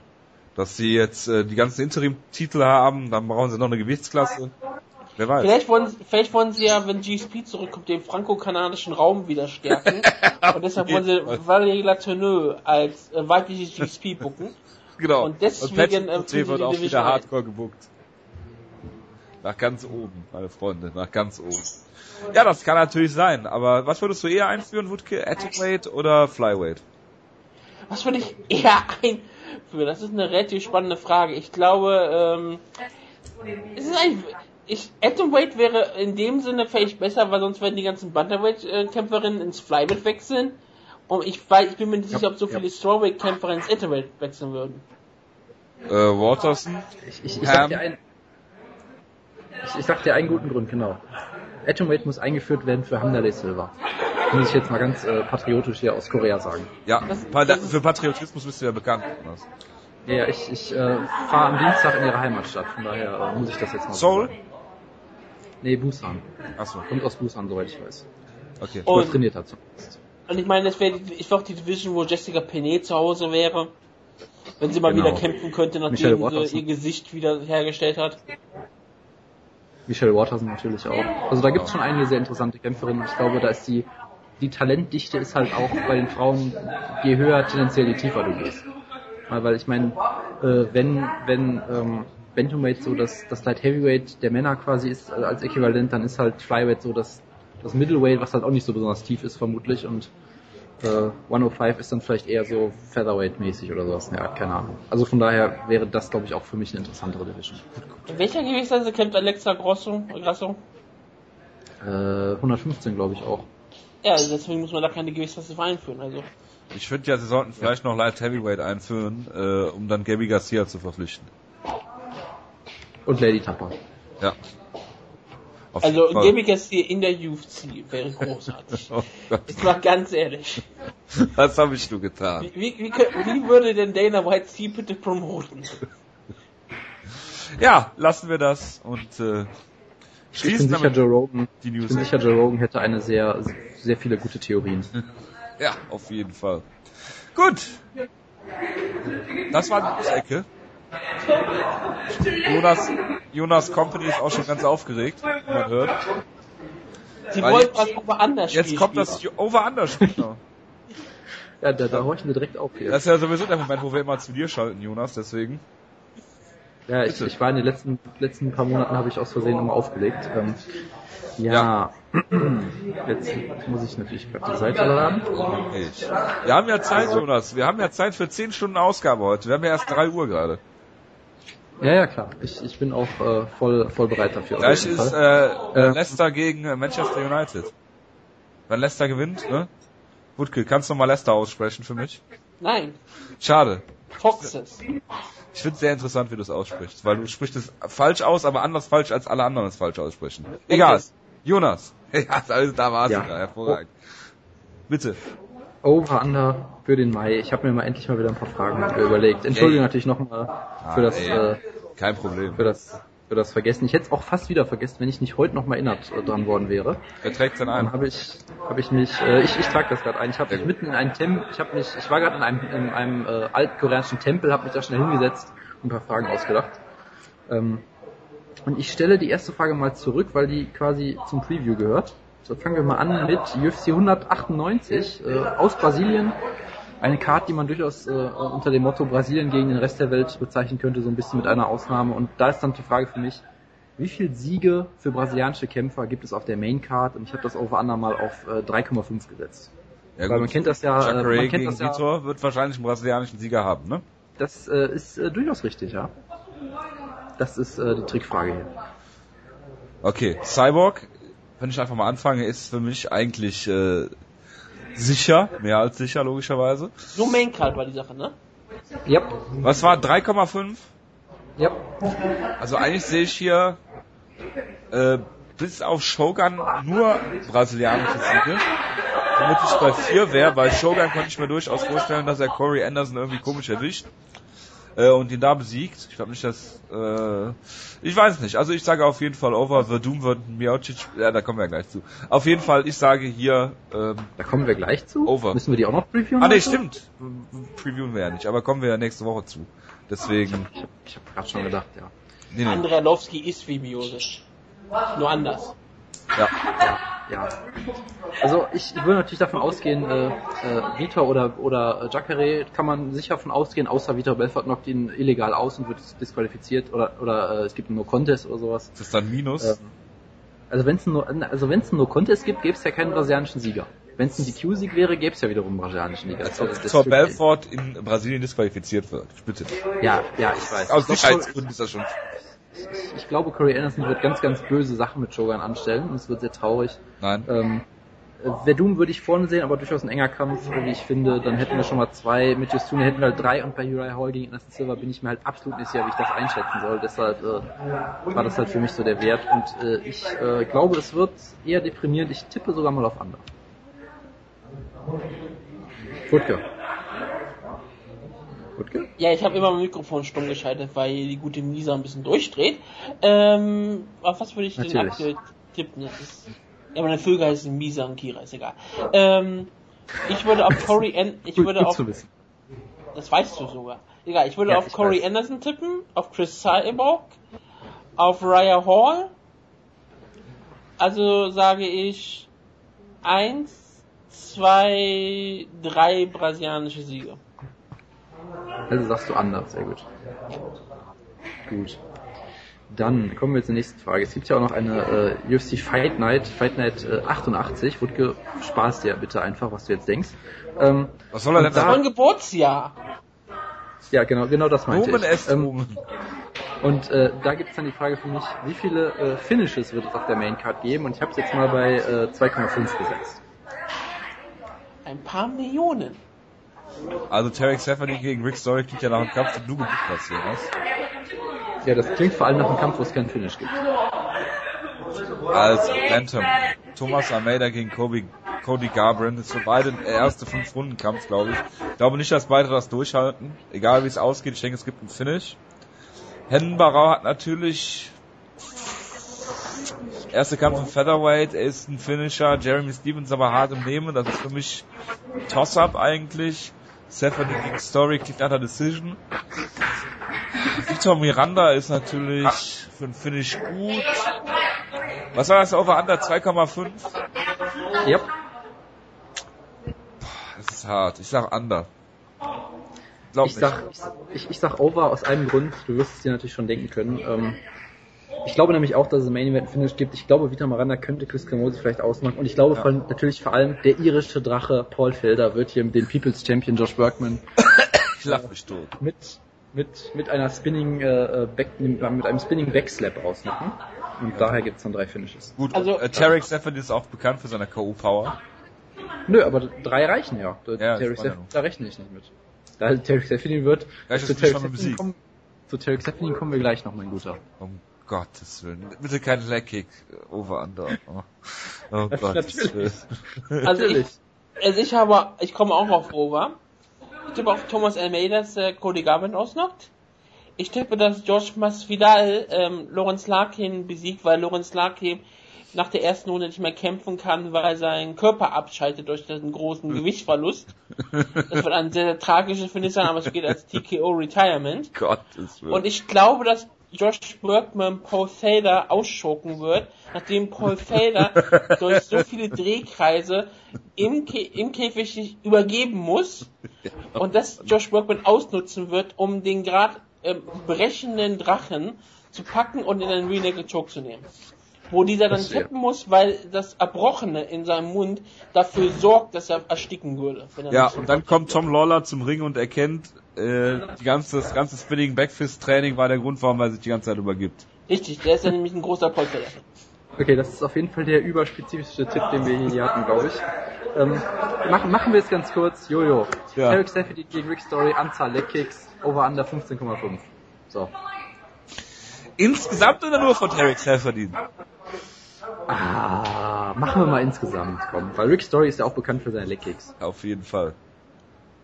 Ja, dieses Over-Under hat mich ja schon im Rory McDonalds Kampf äh, äh, einen Over-Under gekostet, weil Rory McDonald auch noch Leg-Kicks gezeigt hat. 15,5, äh, ich sag mal Under aus Prinzip, äh, Rick Story knockt ihn vorher aus. Ah nee, dann wäre ja mein anderes Over-Under für den Arsch. Egal. Rick Story wird den Kampf gewinnen durch drei Runden Ray, äh, Lay and Pray. Ich sage natürlich aus Prinzip over. Gut, Ich sage aus Prinzip auch over. Denn Tarek Severin ist over. Das ist sicherlich richtig, ja. Und dann haben wir auch schon die letzte Frage, die habe ich jetzt ins Ende gestellt, weil es da um UFC Rotterdam geht. Das ist quasi der Übergang ins Preview. Nämlich es gibt da ja zwei, zwei Heavyweight-Kämpfe direkt, äh, wo ich glaube alle vier Beteiligten äh, dafür bekannt sind, dass sie gerne mal geschlagen werden und dann umfallen und nicht mehr aufstehen. Deshalb ist jetzt die Frage, wie viele Knockdowns gibt es in diesen beiden Kämpfen zusammen? Over under, äh, over under 2,5. Over. Obwohl, dann müsste ja einer, Moment, Alowski, wenn er einmal hinfällt, dann ist er... Ja, noch da, das hieße nämlich, dass einer nochmal aufstehen muss. Ja, das muss einer nochmal aufstehen. Die Frage ist, wird einer von der Frage. Glock gerettet? Das ist Tja. vielleicht bei The Bell auf 0,50 die Frage sein können, ne? Tja. Du sagst Under? Okay. Ich äh, sage auch Under, weil ich glaube, es wird genau zwei geben und dann werden beide nicht mehr aufstehen. Wer auch immer die Verlierer sind. Gehst du auf. Stumpf wahrscheinlich. Ich bin nicht auf ich höre hier Sturm. tippen. Ich höre Jonas gerade im Hintergrund ein bisschen zu. Finde das sehr interessant. Ähm, ich, ich vermute, ich, ich habe keine Ahnung. Ich sag Under. Punkt. Ich habe keine Ahnung. Gut, und dann sind wir auch schon durch. gut mit spezifischen Nee. Fragen. Moment. Moment, sind wir gar nicht. Ich habe noch eine Frage vergessen, verdammt. Ach, Wollte ich auch gerade sagen. Ich musste sagen, es geht hier Scott Cokers Bellator, Ja. Team Schlagkraft, King Mo, kämpft gegen Phil Davis. Ein Kampf von zwei Ausnahmeringern. Da ist einfach die ganz simple Frage, wie viele Takedowns wird es im Kampf geben. Ich habe es jetzt einfach mal bei, bei Over Under, äh, was habe ich gesagt? 3,5. 3,5. Das hieß, dass du mitliest. Ja, weil äh, King Mo will den Kampf ja sicher stehend halten. Phil Davis hat jetzt äh, gegen den gegen den französischstämmigen Bomber seine große Knockout-Power gezeigt und keinen Takedown gebraucht. Von daher habe ich es einfach mal so angesetzt. Bitteschön. Over. Hilfe. Ich wollte das relativ klar machen, weil ich meine, es ist ein Kampf zweier Ringer, die am Ringen kämpfen wollen. Außer natürlich King Mo möchte wieder zeigen, dass er das Billy Backfist kann. vor allen Dingen verteidigen kann. Aber ja, ähm, Over sage ich hier relativ klar. Andert. Gut. Du vermutest, Phil Davis den Kampf vorher gewinnt, oder was? Ja. Ich muss sagen, ich finde es ja selber schwierig. Ich sage einfach, äh, äh, äh, mit dem ersten Gedanken sage ich andere einfach mal, aber ich, ich finde es auch gerade sehr schwierig. Gut, und damit sind wir auch schon durch. Wunderbar. Bitte tragt euch ein, wir werden den Link natürlich wieder reinpacken, wenn wir es nicht vergessen. Ich vergesse sowas nicht. Gut. So, wir haben Serientäter. Genau. Wir haben 13 Kämpfe. Jonas. Du darfst Stopp Jonas, was sagen. Soll ich jetzt schon losmachen oder? Ich mache die ganze Zeit schon. Achso, ähm, stopp. Nummer 3. Das ist also ein Freedom-Kampf. Das ist Kyochi Horiguchi. Gucci gegen Neil Ziri. Ja, das ist doch ein wunderbarer Kampf, weil äh, ich meine, Neil Ziri ist aktuell der beste aktive irische Kämpfer in der Welt. Ist ja ganz klar. Das stimmt vielleicht sogar. Ich dachte, Paul Felder wäre das. Da ist ja kein, das ist ja, das ist ja nur so ein halber Ire. Er ist ein das ist der größte Ire. Ey, Würdest du sagen, Neil Ziri ist besser als Jack Matthews? das wäre jetzt mein nächster Tipp. Was mit Brandon Ward? Adi hat verloren. Brandon hat Äh, leider verloren, ja. Gegen den besten brasilianischen aktuellen Kämpfer, Cyborg äh, Santos. Aber gut. Fangen wir mit Overeem an gegen Galowski. Achso, ja. Wir können doch nicht den Kampf hier prüfen, aber meinetwegen fangen mit dem Main an. Wenn Dojo das sagt. Ja klar, Alistair Overeem gegen Andrei Arlovski, das äh, Duell der Glaskin äh, Inhaber der größten Glaskins im Sport fast sogar. Overeem gegen Arlovski, ich würde das hier relativ kurz machen. Arlovski hat ein Heimspiel, ich glaube er hat seit ewigen Zeit nicht mehr in Holland gekämpft. Er ist der absolut richtige Headliner. Äh, die UFC braucht ihn als Title-Herausforderer, weil er jetzt auch einen neuen Vertrag hat mal wieder und der dahin gepusht wird. Arlovski war auch auf einem Run, ist dann äh, innerhalb von einer Minute von äh, Stipe Miocic äh, K.O. geschlagen worden und hofft noch auf ein Rematch gegen äh, Frank Mir. Logischerweise, das kann man nur noch einer Niederlage bucken. Deswegen, ich sag hier, Overeem wird, äh, wird wieder äh, bedacht kämpfen wie gegen äh, JDS, wird sich nicht outpunchen und wird gezielte Treffer setzen und Arlovski relativ schnell in den ersten beiden Runden K.O. schlagen. Ich, ich stimme zu. Also es ist halt, der Kampf ist natürlich äh, ja eine Wundertüte fast schon, weil beide können halt verdammt hart zuschlagen und relativ wenig einstecken. Das heißt, da kann alles passieren. Alowski hat immer noch sehr schnelle Fäuste und Overeem macht gerne auch mal dumme Sachen. Aber ich stimme dir zu. Ich glaube auch, dass ähm, er seinen Stil jetzt ein bisschen geändert hat und da ein bisschen äh, klüger kämpft und nicht mehr so wild ist und sehr auch so, so als Distanz-Kickboxer im Prinzip schon kämpft. Und ich glaube, da wird Alowski Schwierigkeiten mit haben. Und die andere Sache ist, ich traue es Overeem durchaus zu, dass er sogar Takedowns versucht und äh, eigentlich ist er ja auch ein sehr, sehr guter Grappler und ich glaube, er hat da einfach mehr, äh, mehr Möglichkeiten, den Kampf zu gewinnen. Von daher tippe ich auch auf ihn äh, per TKO in der zweiten, nee, in der ersten Scheiß drauf. Ja, ich finde ja wirklich beeindruckend, wenn man bei Overeem auf seinen Kampfrekord schaut und einfach mal den Junior des Santos mal Kampf mal rausnimmt, ne? Und dann auf seine letzten drei Siege schaut, da ist die Elite versammelt, sind äh, Frank Mir, Stefan Struff und Roy Nelson. und ich finde, mit solchen Siegen verdienst du auch langsam wieder ins Zielgeschehen einzutauchen. Meine Junior Santos, klar, hat er besiegt, das ist ein schöner Sieg, ist auch schon, war im letzten Jahr, aber ist ja noch nicht so lang her. Ähm, Andradowski hat ja diese riesengroße Karriere gehabt, die, die Robbie Lawler-esken Aufstieg hat er gefeiert. Ich meine, es hat alles angefangen über Andreas Kariotakis. Ja, auf Und jeden Fall. Dann kam er zurück in die UFC, weil mit so einem Sieg kommst du zurück in die UFC. Hat dann, er hat dann wirklich so ein bisschen die Elite weggehauen, also Brandon Schaub, Big Silver, Frank Mir, zwischendurch nochmal Travis Brown. Jetzt hat gegen Sleepy Moses seinen Number One Contender Kampf verloren ähm, für ihn geht es wirklich darum, wenn er ähm, hier jetzt Overeem verliert, dann ist er wahrscheinlich, muss er sich wirklich wieder ganz hinten anstellen. Er, zwar, er wird zwar nicht wirklich rausfallen aus der UFC oder was auch immer, er könnte vielleicht sogar nochmal oben anklopfen, aber er müsste dann wieder einige Siege feiern. Schafft er es, Overeem nochmal zu stoppen, ist er glaube wieder ganz schnell im Titelgeschehen drin. Aber ich glaube, die UFC hofft auf Overeem. Ich meine, er ist einfach ein so gut vermarktbarer Body und ich meine, in seiner Heimatstadt wollen sie bestimmt, ich weiß nicht, Heimatstadt, aber Heimatland. London, London ist er geboren. Ja, ja, aber ich meine, wo er vielleicht aufgewachsen ist. Ich meine, aber ich habe sowieso falsch gesagt, ich würde Heimatland ja. sagen. Ähm, Heimatland, ähm, ähm, Niederlande, dann, dann wollen sie auf jeden Fall, dass er einen großen Kopf bekommt, dass er einen großen Sieg feiert. Ich meine, es ist eine Fox Sport 1 Card und keine Fight Pass Card. Da sagt man auch, dass sie hier so ein bisschen promoten wollen ich, ich glaube auch, dass es ein Kampf ist, der für Overeem eigentlich ganz gut gemacht hat. Wenn Lovski kann vielleicht über die Distanz vielleicht den Kampf hier gewinnen, aber ich glaube, Overeem ist jemand, der... Über fünf Runden? Alter. Ja. Ich glaube, er hat eine bessere Kondition als Overeem. Ja, ja. Die Frage ist, ob der Zuschauer die bessere Kondition hat. Das, das du, hoffst. Der Zuschauer würde davon nur gewinnen. Also Moment, der Sport gewinnt dadurch. Du hoffst also, dass dieses legendäre GIF aus dem Frank Mir-Kampf sich wiederholt, oder wie? Ich glaube, alles Andrei Arlovski ist in einer besseren Verfassung als Frank Mir. das ist auch kein Kunststück. Aber du hoffst, dass, äh, und ich glaube nicht, dass es so beeindruckend aussieht mit Alistair Overeem, wenn er ein- und ausatmet. Wie mit dem Bauch von Frank Mir. Aber ja, ähm, ich glaube, Andrei Arlovski, ich, ich, ich glaube, ich gebe ihm eigentlich ziemlich, eigentlich ziemlich gute Chancen dass er den Kampf gewinnt, aber ich, ich vielleicht auch die Hoffnung, ich möchte einfach endlich, dass Overeem vielleicht es doch mal schafft. Ich möchte, dass endlich wieder, dass Uber jetzt mal wieder zeigt und äh, dass er dann in Japan seinen Title Shot bekommt. Alles Overeem gewinnt hier den Kampf per Flying Knee in Runde 2. Ja, Jonas hat eine interessante Sache angesprochen, äh, Takedowns. Ähm, ich könnte mir vorstellen, dass er es versucht, aber ich halte Andrei Alowskis Takedown-Defense für so gut, dass er den stoppen könnte. Dann landet Overeem aber wieder im Clinch und äh, dann sieht es wieder schlecht aus für Andrei Alowski. Also, ähm, wie, wie wir schon gesagt haben, Overeem hat eigentlich alle Trümpfe in der Hand, bis auf sein Kinn. Ähm, aber wenn er es clever macht und diese, diese Overeem-Kämpfe werden halt einfach langweilig sein in der nächsten Zeit, weil einfach nicht viel passiert. Er wird abwarten, dann wird es ein bisschen zirkeln ähm, und die, die Gegner langsam auseinanderschlagen. Das ist natürlich nicht das, was wir im Heavyweight sehen wollen. Was wir im Heavyweight sehen wollen, ist Antonio Silva gegen Stefan Struve.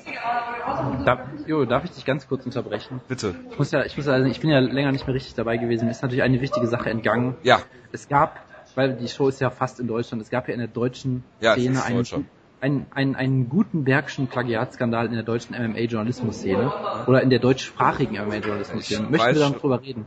Als Ja. Nachtrag der News-Ecke. ja. Möchten wir, da, möchten wir da noch was zu sagen? Ja, bitte, Jonas, sag doch mal was dazu. Kenny Florian-esque. Ja, Kenny Florian S., das, äh, wie heißt es, das MMA-Blog äh, aus der Schweiz, ein guter alter Bekannter von uns, der MMA-Buddy, schreibt scheinbar Artikel von groundandpound.de ab und da wurde sich sehr darüber aufgeregt. Ich fand das nur alles sehr, sehr amüsant. Da haben wir ja noch nie drüber Ja. geredet, dass Artikel abgeschrieben Ja, ich- werden von... Ich bin schockiert. Das Problem war halt, er musste sie ja diesmal noch nicht mal übersetzen. Das heißt, es war halt noch offensichtlicher. Es Ja. gab halt auch keine, keine Vorlagen, keine Dreiecke und alles. Dreiecke, das ist richtig. Na gut, als Schweizer ist sein Deutsch nicht besonders gut. Ein Wägen. ja, das ist gut, dass du das noch nachträglich hier reingebracht hast. Ein, ein Ja, absoluter leid, Knaller diese Woche. Ja. Also, äh, also, also, dann sag doch mal also, was Ja. also ich sag mal so, interessanter als Bigfoot gegen Struve ist es ja wohl allemal, weil der Kampf ist doch irgendwie sehr, sehr deprimiert. Ja, ich Wenn möchte mal ganz kurz was sagen. Darf ich kurz anfangen? Ja, Ja, bitte, bitte, bitte. Stefan Struves letzter Kampf war eine Niederlage gegen Jared Rochwood. das wäre auch mein Thema gewesen. Ich tippe auf Bigfoot Silver. Also es ist wirklich so, äh, letzter Bigfoot Silver Kampf war eine Niederlage gegen Mark Hunt und zwischendrin hat er nur gegen Soa Paile gewonnen. Wo er die erste Runde klar abgegeben hat. Ja, ich, ich weiß halt, er hat immer noch Knockout Power, er ist immer noch massiv gebauter Mann, aber er ist halt immer jemand, der eigentlich mit THT kämpfen müsste, aus Krankheits krankheitstechnischer Sicht, und er darf es nicht. Stefan Struve ist einfach jemand, ich kann auf diesen Kerl nicht tippen, weil er immer falsch liegt, aber er hat auch sein letzter, sein letzter großer Sieg war gegen Big Knock. Zwischen, aber wenn du danach schaust, sein letzter Sieg davor war im Jahr 2012 über Stipe Miosic, der jetzt einen Teil schon bekommt, und davor hat er Lava Johnson zerblüht. Also, Ja. es ist schon unfassbar. Ich glaube, Bigfoot Silver ist der Kämpfer mit besserer Upside. Ich sage, Bigfoot Silver gewinnt diesen Kampf per Knockout in Runde 1. Ich fand Bigfoot Silver schon immer, auch mit Schrecklich. THT, schrecklich. Ähm, die erste Runde gegen Soa Palelli hat er auch klar abgegeben. Ähm, ich glaube nicht, dass er auch nur den Hauch einer Chance gegen den absoluten MMA-Taktikfuchs Stefan Struff hat. Das ist, glaube ich, alles, was ich im Heavyweight nicht sehen möchte. Ja, Stefan Struff auch mit hervorragenden Leistungen. Damals in Amerika habe ich ihn gesehen gegen äh, Big Knock. Also äh, auch ein hervorragender Kampf war das. Ist, ist alles, was ich wie gesagt nicht sehen will. Äh, ein furchtbarer Kampf. Ich sage, Stefan Struff gewinnt hier eine äh, ereignisreiche Decision. Ja, also das ist wirklich der Kampf, in dem alles groß ist. Der eine hat große Füße, der andere hat ein großes Herz. Das ist auf jeden Fall, es ist, Ja. es ist eine harte Ansetzung. Man muss wirklich darauf tippen, wer von beiden kaputter ist im Prinzip. Ich würde ja eigentlich sogar sagen, dass ich Antonio Silva zu seiner besten Zeit hier den Sieg durchaus sehr gut zutrauen würde, weil ich immer noch sage, er war, Nein, er, Er war, war- er groß, war jemand- immer groß Ja, gewesen, aber- sonst nichts. Er hat Ja, Fehler er- gestoppt. Ja, weil er, Er groß hatte- auf ihm drauf lag. ja, das kann er mit, das hätte er mit Stephen Struve auch machen können, also bitte. Ich sage weiterhin, dass er gutes Top-Game eigentlich hat oder hatte oder was auch immer. Und Stephen Struve ist da ziemlich anfällig für. Da hätte ich durchaus einen Weg gesehen, den Kampf zu gewinnen für ihn. Mittlerweile ist er halt einfach wirklich körperlich und gesundheitlich so angeschlagen, dass ich es mir kaum noch vorstellen kann. Und Stefan Struve halt ehrlich gesagt auch. Das ist halt so ein bisschen das Problem.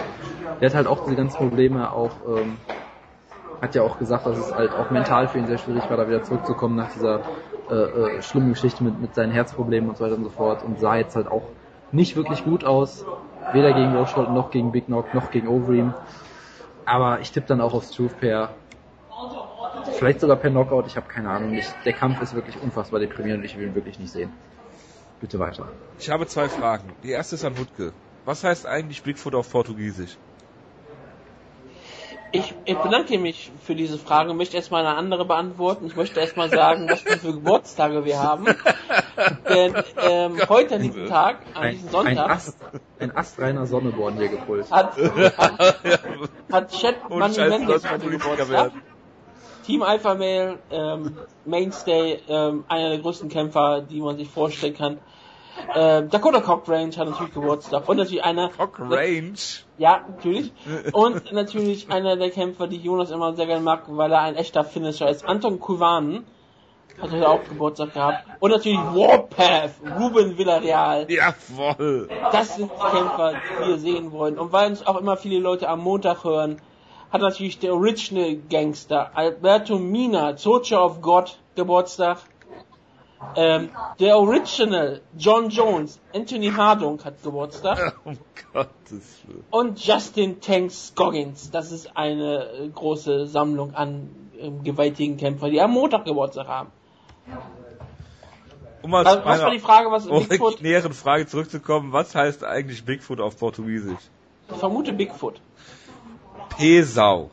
Ich habe das doch vor einigen Wochen schon mit dir besprochen. Ja, und da gibt es ja jetzt ganz viele Kämpfer, die Pesau heißen. Ja, genau.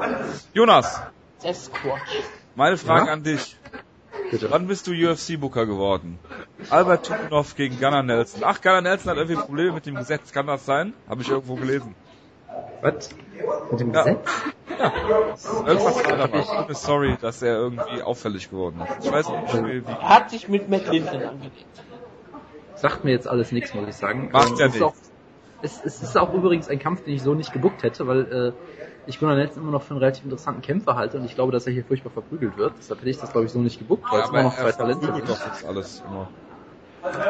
Also, es ist natürlich eine sehr, sehr äh, interessante Ansetzung an und für sich. Ich hätte es in der Form trotzdem nicht gebuckt, weil äh, dann hätte Gunnar Nelson hat halt dann doch langsam Probleme in seiner Karriere, so, wenn wir ehrlich sind. Wenn er jetzt schon wieder verliert, hätte er drei aus seinen letzten vier Kämpfen verloren.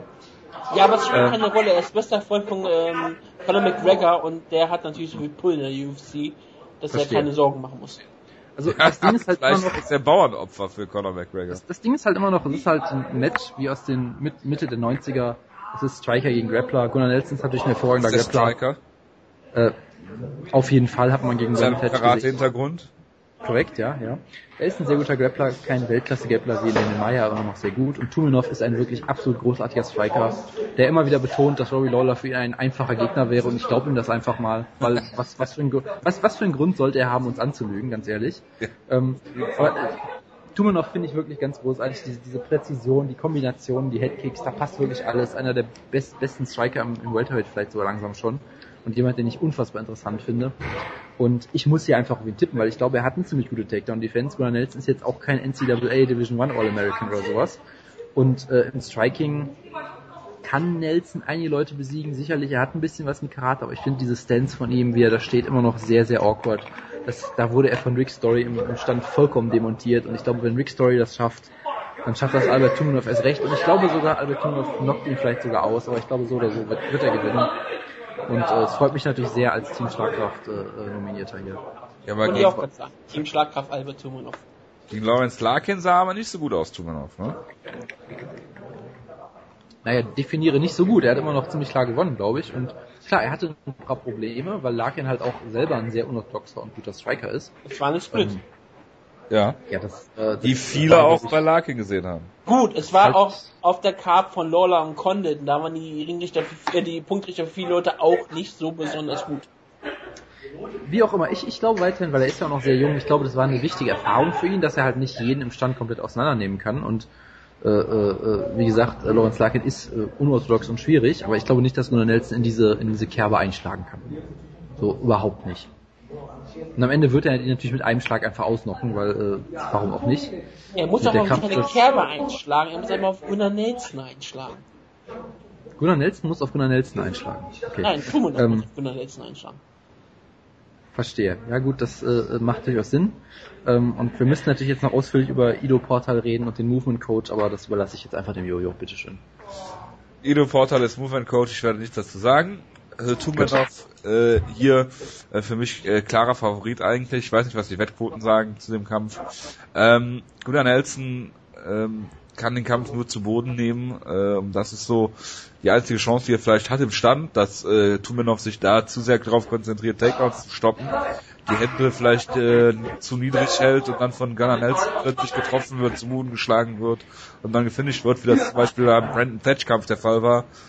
Ähm, ich sehe es aber nicht. Äh, Tumanov wird auch Größenvorurteile haben gegenüber Gunnar Nelson. Ähm, ich weiß nicht, ob er ihn K.O. schlagen kann. Ich weiß nicht, wie das Kind ist von Gunnar Nelson, aber Tumanov gewinnt hier. Äh, wenn Gunnar Nelson den Kampf irgendwie zu Boden kriegt, wird es natürlich spannend. Da muss äh, Tumanov natürlich sehen, dass er äh, gut verteidigt. Wie sein äh, Bottom Game ist, keine Ahnung. Äh, warten wir mal ab. Also ich sag hier, Tumanov für mich äh, gewinnt mindestens die Decision, wenn nicht sogar per K.O. Mir macht es schon Sorgen, dass Gunnar jetzt schon seit vier Jahren in der UFC kämpft. Und es kommt mir immer noch so vor, als wäre es sein zweiter oder dritter UFC-Kampf erst von ihm. Äh, das ist schon irre.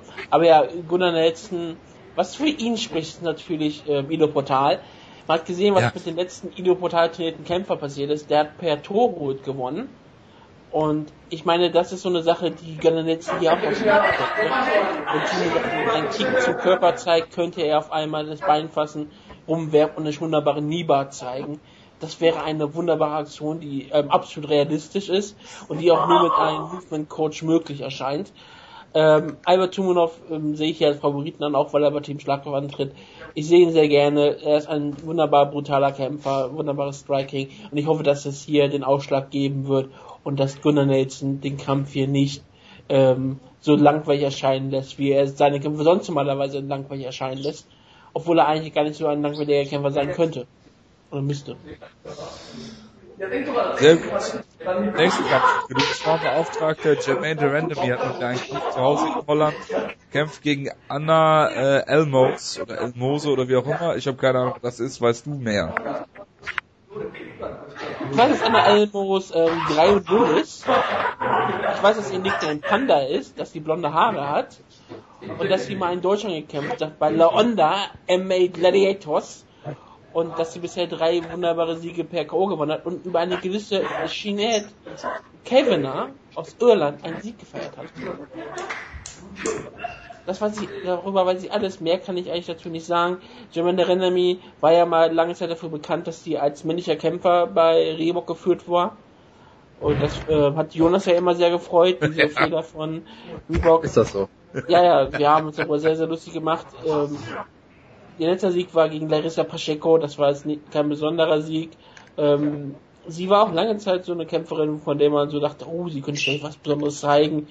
Wunderbares Striking, American Kickboxing Academy, sie ist Holländerin, deswegen kämpft sie auf der Karte. Iron Maiden wird hier auch deswegen wahrscheinlich den Kampf gewinnen. Anna Emos ist, äh, wie gesagt, als Strikerin könnte das hier ein sehr interessantes ähm, Duell werden. Ähm, aber ich vermute schon, dass ähm, einfach die Erfahrung von Rename hier den Ausschlag geben wird. Ich meine, sie kämpft gegen eine Gegnerin, die gerade erst relativ frisch seit seit einem Jahr Mixed Martial Arts wirklich groß aktiv ist. Ja, okay, seit ungefähr anderthalb Jahren jetzt schon ihr Debüt in der UFC feiert. Und ich meine, Anna Ramos trainiert bei Rumble Sports und deswegen alleine muss ich schon gegen sie äh, äh, tippen. Ren Renemy gewinnt hier per äh, Decision. Okay, das, das war jetzt viel zu viel über diesen Kampf. Ich möchte es ganz kurz machen. Jermaine Renemy hat einen sehr guten Kickbox-Hintergrund und ich glaube, dass ihre Gegnerin nach diesem Kampf äh, eine Weile erstmal um Almosen äh, bitten äh, wird müssen, weil Oh sie doch Gott. geprügelt wird. Ja? Du Ja, hast so eine schlechte... Oh. Ja, bitte, Jonas. Deswegen Ich habe hab ich mir das Korea geschickt. Ich übrigens, ich habe mir das jetzt seit zwei Minuten zurechtgelegt natürlich. ähm, und jetzt bin ich komplett gehypt und mehr möchte ich über den Kampf nicht sagen. Ich möchte jetzt reden über das Mirror-Match im Light Heavyweight 1904 gegen 1904. Bitteschön. Wieso heißt der Nikita... El, ich dachte, sie spricht wenigstens Anna El Mouche aus, also die, die Mousse. Wäre viel schöner gewesen. Nein. Auf jeden Fall. Wieso ist der Wikipedia-Artikel von Nikita Krylov äh, Mikita oder Mikita Krylov? Kann mir das jemand beantworten?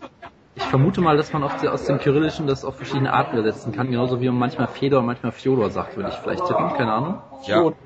Das habe ich in äh, sehr vielen Kombinationen schon gesehen, aber mit M und N noch nicht. Aber gut. Egal. Mir egal. Äh, Ähm, Don Cesar Dampfhammer Nikita Krylov. auf Vor allem das Fall. Interessante ist halt, ist halt wirklich, dass er in der Überschrift Nikita heißt und überall im Text Nikita. Ja, deswegen ja. So, Ja, das äh, weiß ich auch nicht. Nikita Krylov, meine Damen und Herren, kämpft gegen Franz Barbarossa, Team Schlagkraft, Ehrenmitglieder. Der eine hat zwei Siege in Serie, der andere drei Siege in Serie. Also Franz Barbarossa äh, hat alle Kämpfe gewonnen in der UFC, außer den einen äh, äh, 2014, als er in Team Schlagkraft war. Das ist also sehr, sehr gut von uns gewesen. Äh, Ja, Nikita Krylov ist der absolute Liebling der Massen. Er hat per Van Flutschok verloren. Er hat äh, den, den äh, was war das? Er hält mehrere UFC-Rekorde, glaube ich. Schnellsten Headkick KO, glaube ich, war das. Brazilian Kick. Nee, das äh, Brazilian Kick habe ich hab ich bei ihm noch nicht gesehen. Ähm, er hat den den er war der Heavyweight Kämpfer, der der am leichten das wenigste Gewicht hatte, glaube ich, in der UFC, irgendwie sowas und dann auch noch einen Sieg. Also ganz interessanter Mann, Nikita Krylov. Äh, zwei Siege 2015. Er, er hat äh, dieses sehr interessante äh, äh, äh, ja, wie soll man sagen, Gimmick, er ist der, äh, er ist die Zukunft des Light Heavyweights, weil er so jung ist. Der ist ein reiner Stand-Up-Kämpfer, sobald es zu Boden geht, äh, verliert er die Kämpfe sang- und klanglos. Hat, äh, außer gegen Robert Palelli, wo er natürlich drei Runden den Kampf gezogen hat, ja, geworkt hat, das Match sozusagen. Äh, gegen Franzi Barbaroso, der, äh, ja, mit Jose Aldo trainiert. Bei, äh, André Pedineris, äh, als einziger großer Kämpfer in diesem Camp, glaube ich. Äh, ja, und äh, um es mal kurz zu machen hier, es ist ein Light Heavyweight Kampf, es ist alles, was wir sehen wollen im Light Heavyweight logischerweise. Nikita Krylov wird hier per Headkick, nicht per Brazilian Kick, Franzi Barbaroso zu Boden schlagen und dann mit Punches den Kampf beenden. Mit, mit dem Kick zu Boden schlagen, das ist sehr schön, ja. Jonas, eine kurze Frage, bevor du anfängst. Kämpft Nikita Krylov für die Ukraine oder für die Volksrepublik Donetsk? Weißt du, das sind eher so geopolitische Fragen, die ihr in eurem neuen Podcast bald erörtern könnt. Da halte ich mich dann lieber komplett raus. Ich, ich kann dazu nichts sagen, muss ich sagen. Okay, ich wenn ich wollte- du als großer Nikita, Nikita Krylov-Beauftragter Ja, aber das musst du doch wissen, Jonas. Finnland und Nordkorea sind nur durch Russland getrennt. Da habe ich so noch nicht drüber nachgedacht, muss Ja, ich sagen. siehst du? Ja, das, da muss ich jetzt erstmal verdauen, tut mir leid. Ja, ich. Also dann mache ich ruhig weiter. Äh, Nikita Krylov hat ähm, die Herzen der Fans erobert durch spektakuläre Kämpfe in letzter Zeit. Ich meine, Cody Donovan finde ich, Netkov ausgeschoben, die Lima ausgeschoben. Ich glaube, damit macht er weiter. Von den Namen Franz Barbarossa habe ich mein Leben noch nie gehört. Ich, ich kenne diesen Kerl nicht. Ich, ich, ich, habe noch nie einen Kampf von ihm gesehen, während ich Nikita Krylov Kämpfe immer äh, beeindruckend schaue. Und ich glaube, Nikita Krylov wird seinen kometenhaften Aufstieg in der UFC weiter feiern. Er ist der Original ähm, ähm, Latifi. Er ist eigentlich der Original Gangster. Er ist wie El Capone und er wird hier auch gewinnen. In jeder Art, wie er möchte. Ich sage, er knockt ihn aus in Runde 1. Denn ich meine, er finisht Brasilianer. Das ist auch der einzige Weg, den er hat. Aber gut. Submission, er hat wieder zwei Submission-Siege in Folge, bitteschön. ich Ich meine, er hab hat eine- nur gegen O Vincent Proof verloren, das ist ein Title-Contender. Ja. und gegen Soa Paele.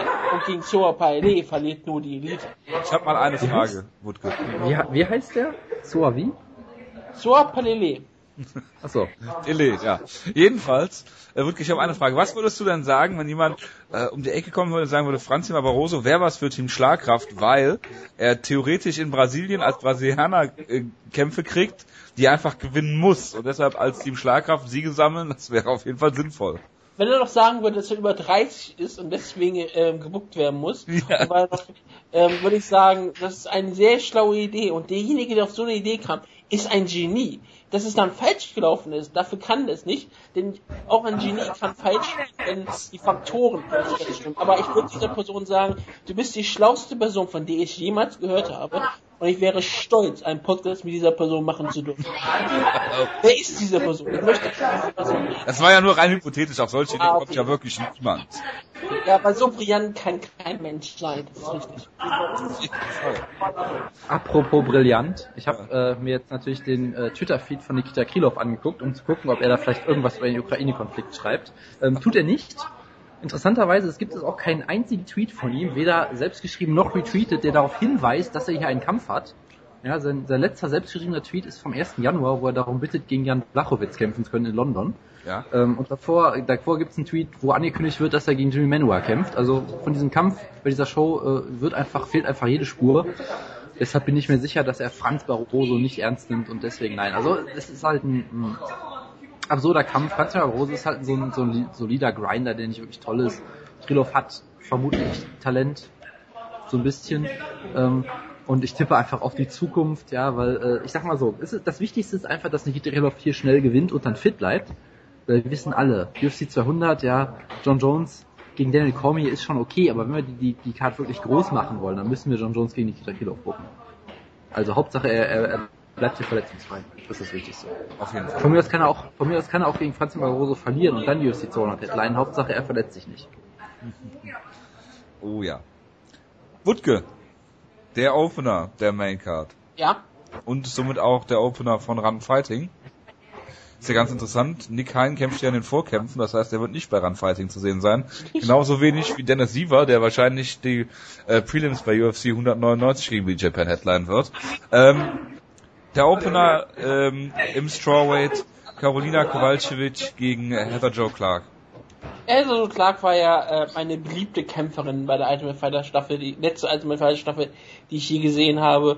Sie hat damals gegen Felice Herrick verloren und wurde dann total lächerlich gemacht und dann wurde, musste, sollte sie gegen Beck Rawlins kämpfen, hat sie auch getan. Sie sollte dagegen sie verlieren, hat aber den Kampf gewonnen und dann ist sie seit ungefähr, seitdem ist sie einfach vom Erdboden verstuckt gewesen und ich meine, für eine Extremkulturkämpferin ist das auch nicht besonders verwunderlich. Jetzt kämpft sie zurück gegen Renė Kovacevic, die weil natürlich bei Team Starkraft ist, weil sie einen Kampf in der UFC gewonnen hat. Und wir brauchten Kämpferin. das ist richtig. Aber sie sah äh, wunderbar aus gegen Randa Marcos und ich vermute auch, dass sie hier, äh, der Kampf ist gebuckt worden, damit Caroline ihren Kampf hier gewinnen kann und das wird sie auch tun. Heather Clark ist nicht besonders angenehm, aber sie ist auch eine etwas ältere Kämpferin. Ich glaube, ähm, Kovacic ist die Zukunft in der Strawweight Division. Und es ist natürlich immer wieder schön, solche Namen Moment, auszusprechen. Ja, auf jeden Fall. Glaubst du, die UFC Kurze pusht sie, Frage. damit sie gegen. Joanna kämpft? Kurze Frage, wer ist die Zukunft? Ich habe es gerade irgendwie nicht so ganz akustisch verstanden. Ist irgendwie auch auf dem Weg nach Asien untergegangen irgendwie in der Leitung hier. Die Polin. Ach, ach die, okay, okay. Verstehe. Übrigens, Die andere Polin. Will, will, wollte ich mal erwähnt haben. Will die Ich habe UFC, gesagt, Team Schlagkraft, keine Sorge. Okay, gut. will die okay, UFC gut, gut. Karolina Kowalkiewicz gegen Joanna Jedrzejczyk bucken? Äh, einmal um eine Pol äh, polnische Kämpferin gegen eine polnische Kämpferin zu stellen oder um Mike Goldberg endgültig zu brechen. Ich glaube, Ja Marco und ja. würde diese Karten nicht, äh, würde diese Karten nicht ähm, callen. Warum? Da sagt er ganz klar, nee, auch es ein Pay-Per-View Auf Fox hat sie es auch schon gecallt. Hat er es auch schon gecallt. Es, es gab ein Video von UFC 197, Ja, er genau. versucht hat, ihren Namen auszusprechen, was noch schlimmer war, als ich jemals gehört habe, muss ich sagen. Also, Joanna Jedrzejczyks Name, ja. ja, ja, ja, genau. Ja, das war wirklich, Dojenjik. ja. ja. Äh, willst du auch Was was auch sagen? Sinn macht, ich habe keine Ahnung. Jonas. Äh, ja, es ist ein Aufbaukampf für Kowalkiewicz, da bin ich mir sicher, und sie wird hier gewinnen. Mehr müssen wir, glaube ich, nicht zu sagen. Aber es wäre ein interessanter Kampf für eine Polen-Card, ne? Kovacevic gegen Jedrzejczyk? Auf jeden Ja, Fall. auf jeden Fall. Du wärst vor Ort.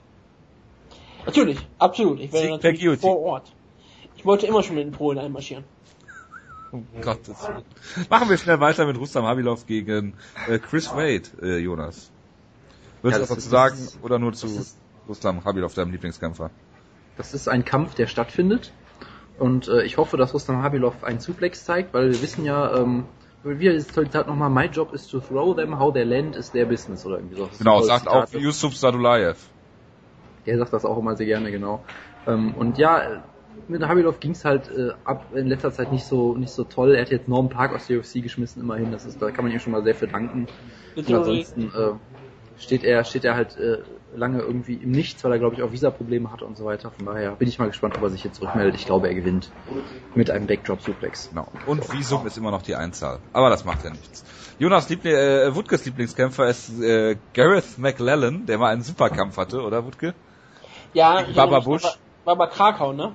Kann sein. Irgendwie, du hast gesagt, das ist der schrecklichste Nee, Kampf, den du je äh, gesehen hast. Genau, gegen Krakau gegen Bartosz Fabinski.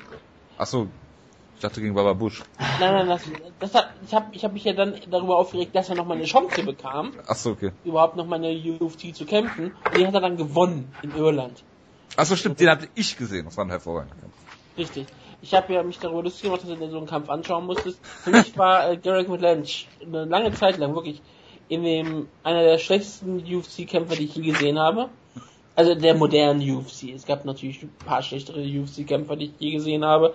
Und der Kampf gegen Bartosz Fabinski war einer der schlechtesten modernen UFC-Kämpfe, die ich je gesehen habe. Und wie gesagt, er kam dann, er durfte dann gegen Bauer Busch kämpfen, hat den Kampf gewonnen. Jetzt hat er damit eine, sozusagen eine gewisse Berechtigung gehabt. Jetzt kämpft er gegen die, äh, Markus Schädenblatt und ich hoffe, dass er den Kampf hier klar verliert. Das südafrikanische MMA.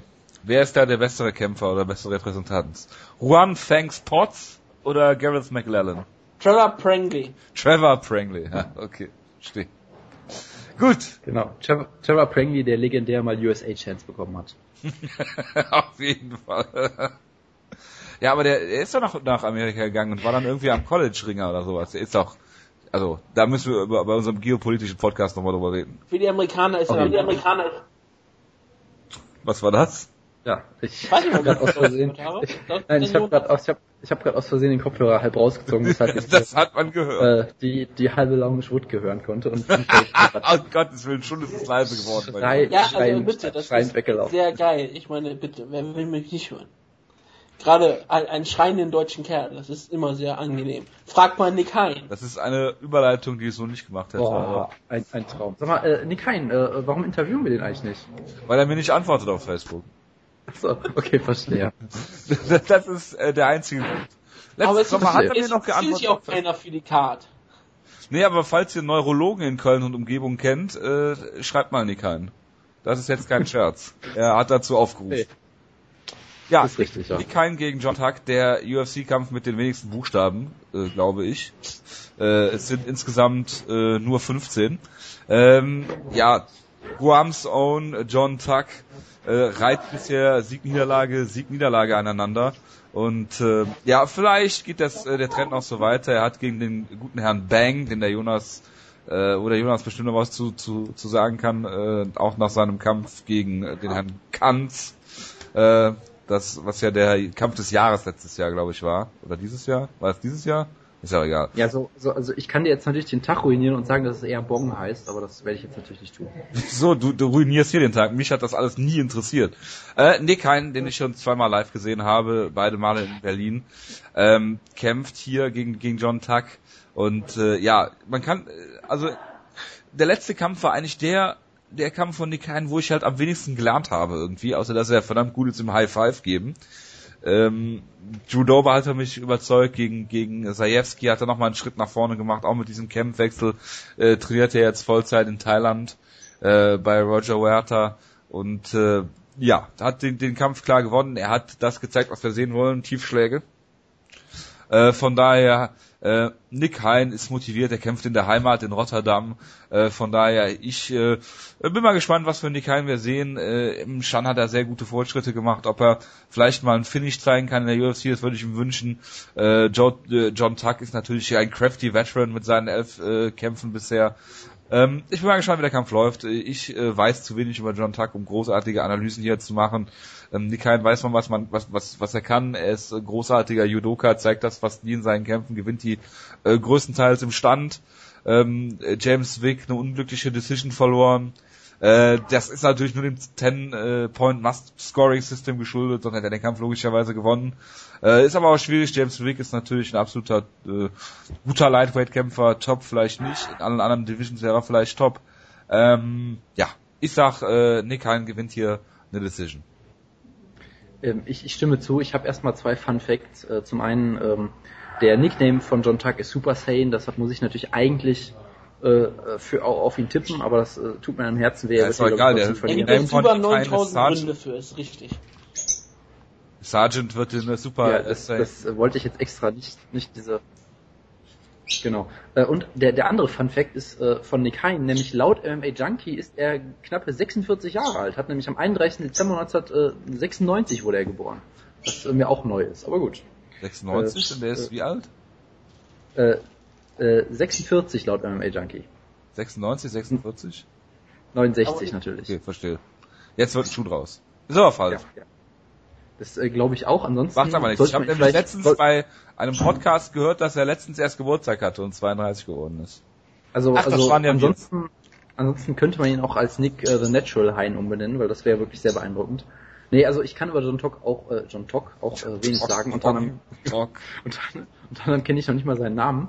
Ähm, und äh, Nick Hein, man weiß ja, was, was, was, was ihm macht. Er hat gutes Boxen, gute Kombinationen mittlerweile, zeigt sein Judo sehr wenig, äh, aber ist da durchaus äh, solide und kann zumindest von den meisten Leuten auch nicht zu Boden genommen werden. Ich glaube, es wird hier wieder reichen. Ich würde ihm auch ein Finish mal gönnen, aber ich sag mal, bei dem Kampfstil, den er hat, ist es auch schwierig, einen Finish zu kriegen, muss man ja sagen, weil es ist ja, ich möchte jetzt nicht Pointfighting nennen, aber es ist halt äh, schon, äh, sag ich mal, er, er geht halt nicht äh, großes Risiko ein, um einen Finish zu holen, was ja auch okay ist, aber dann wird es halt schwierig, einen Finish zu kriegen. Deshalb tippe ich auch wieder auf eine Decision.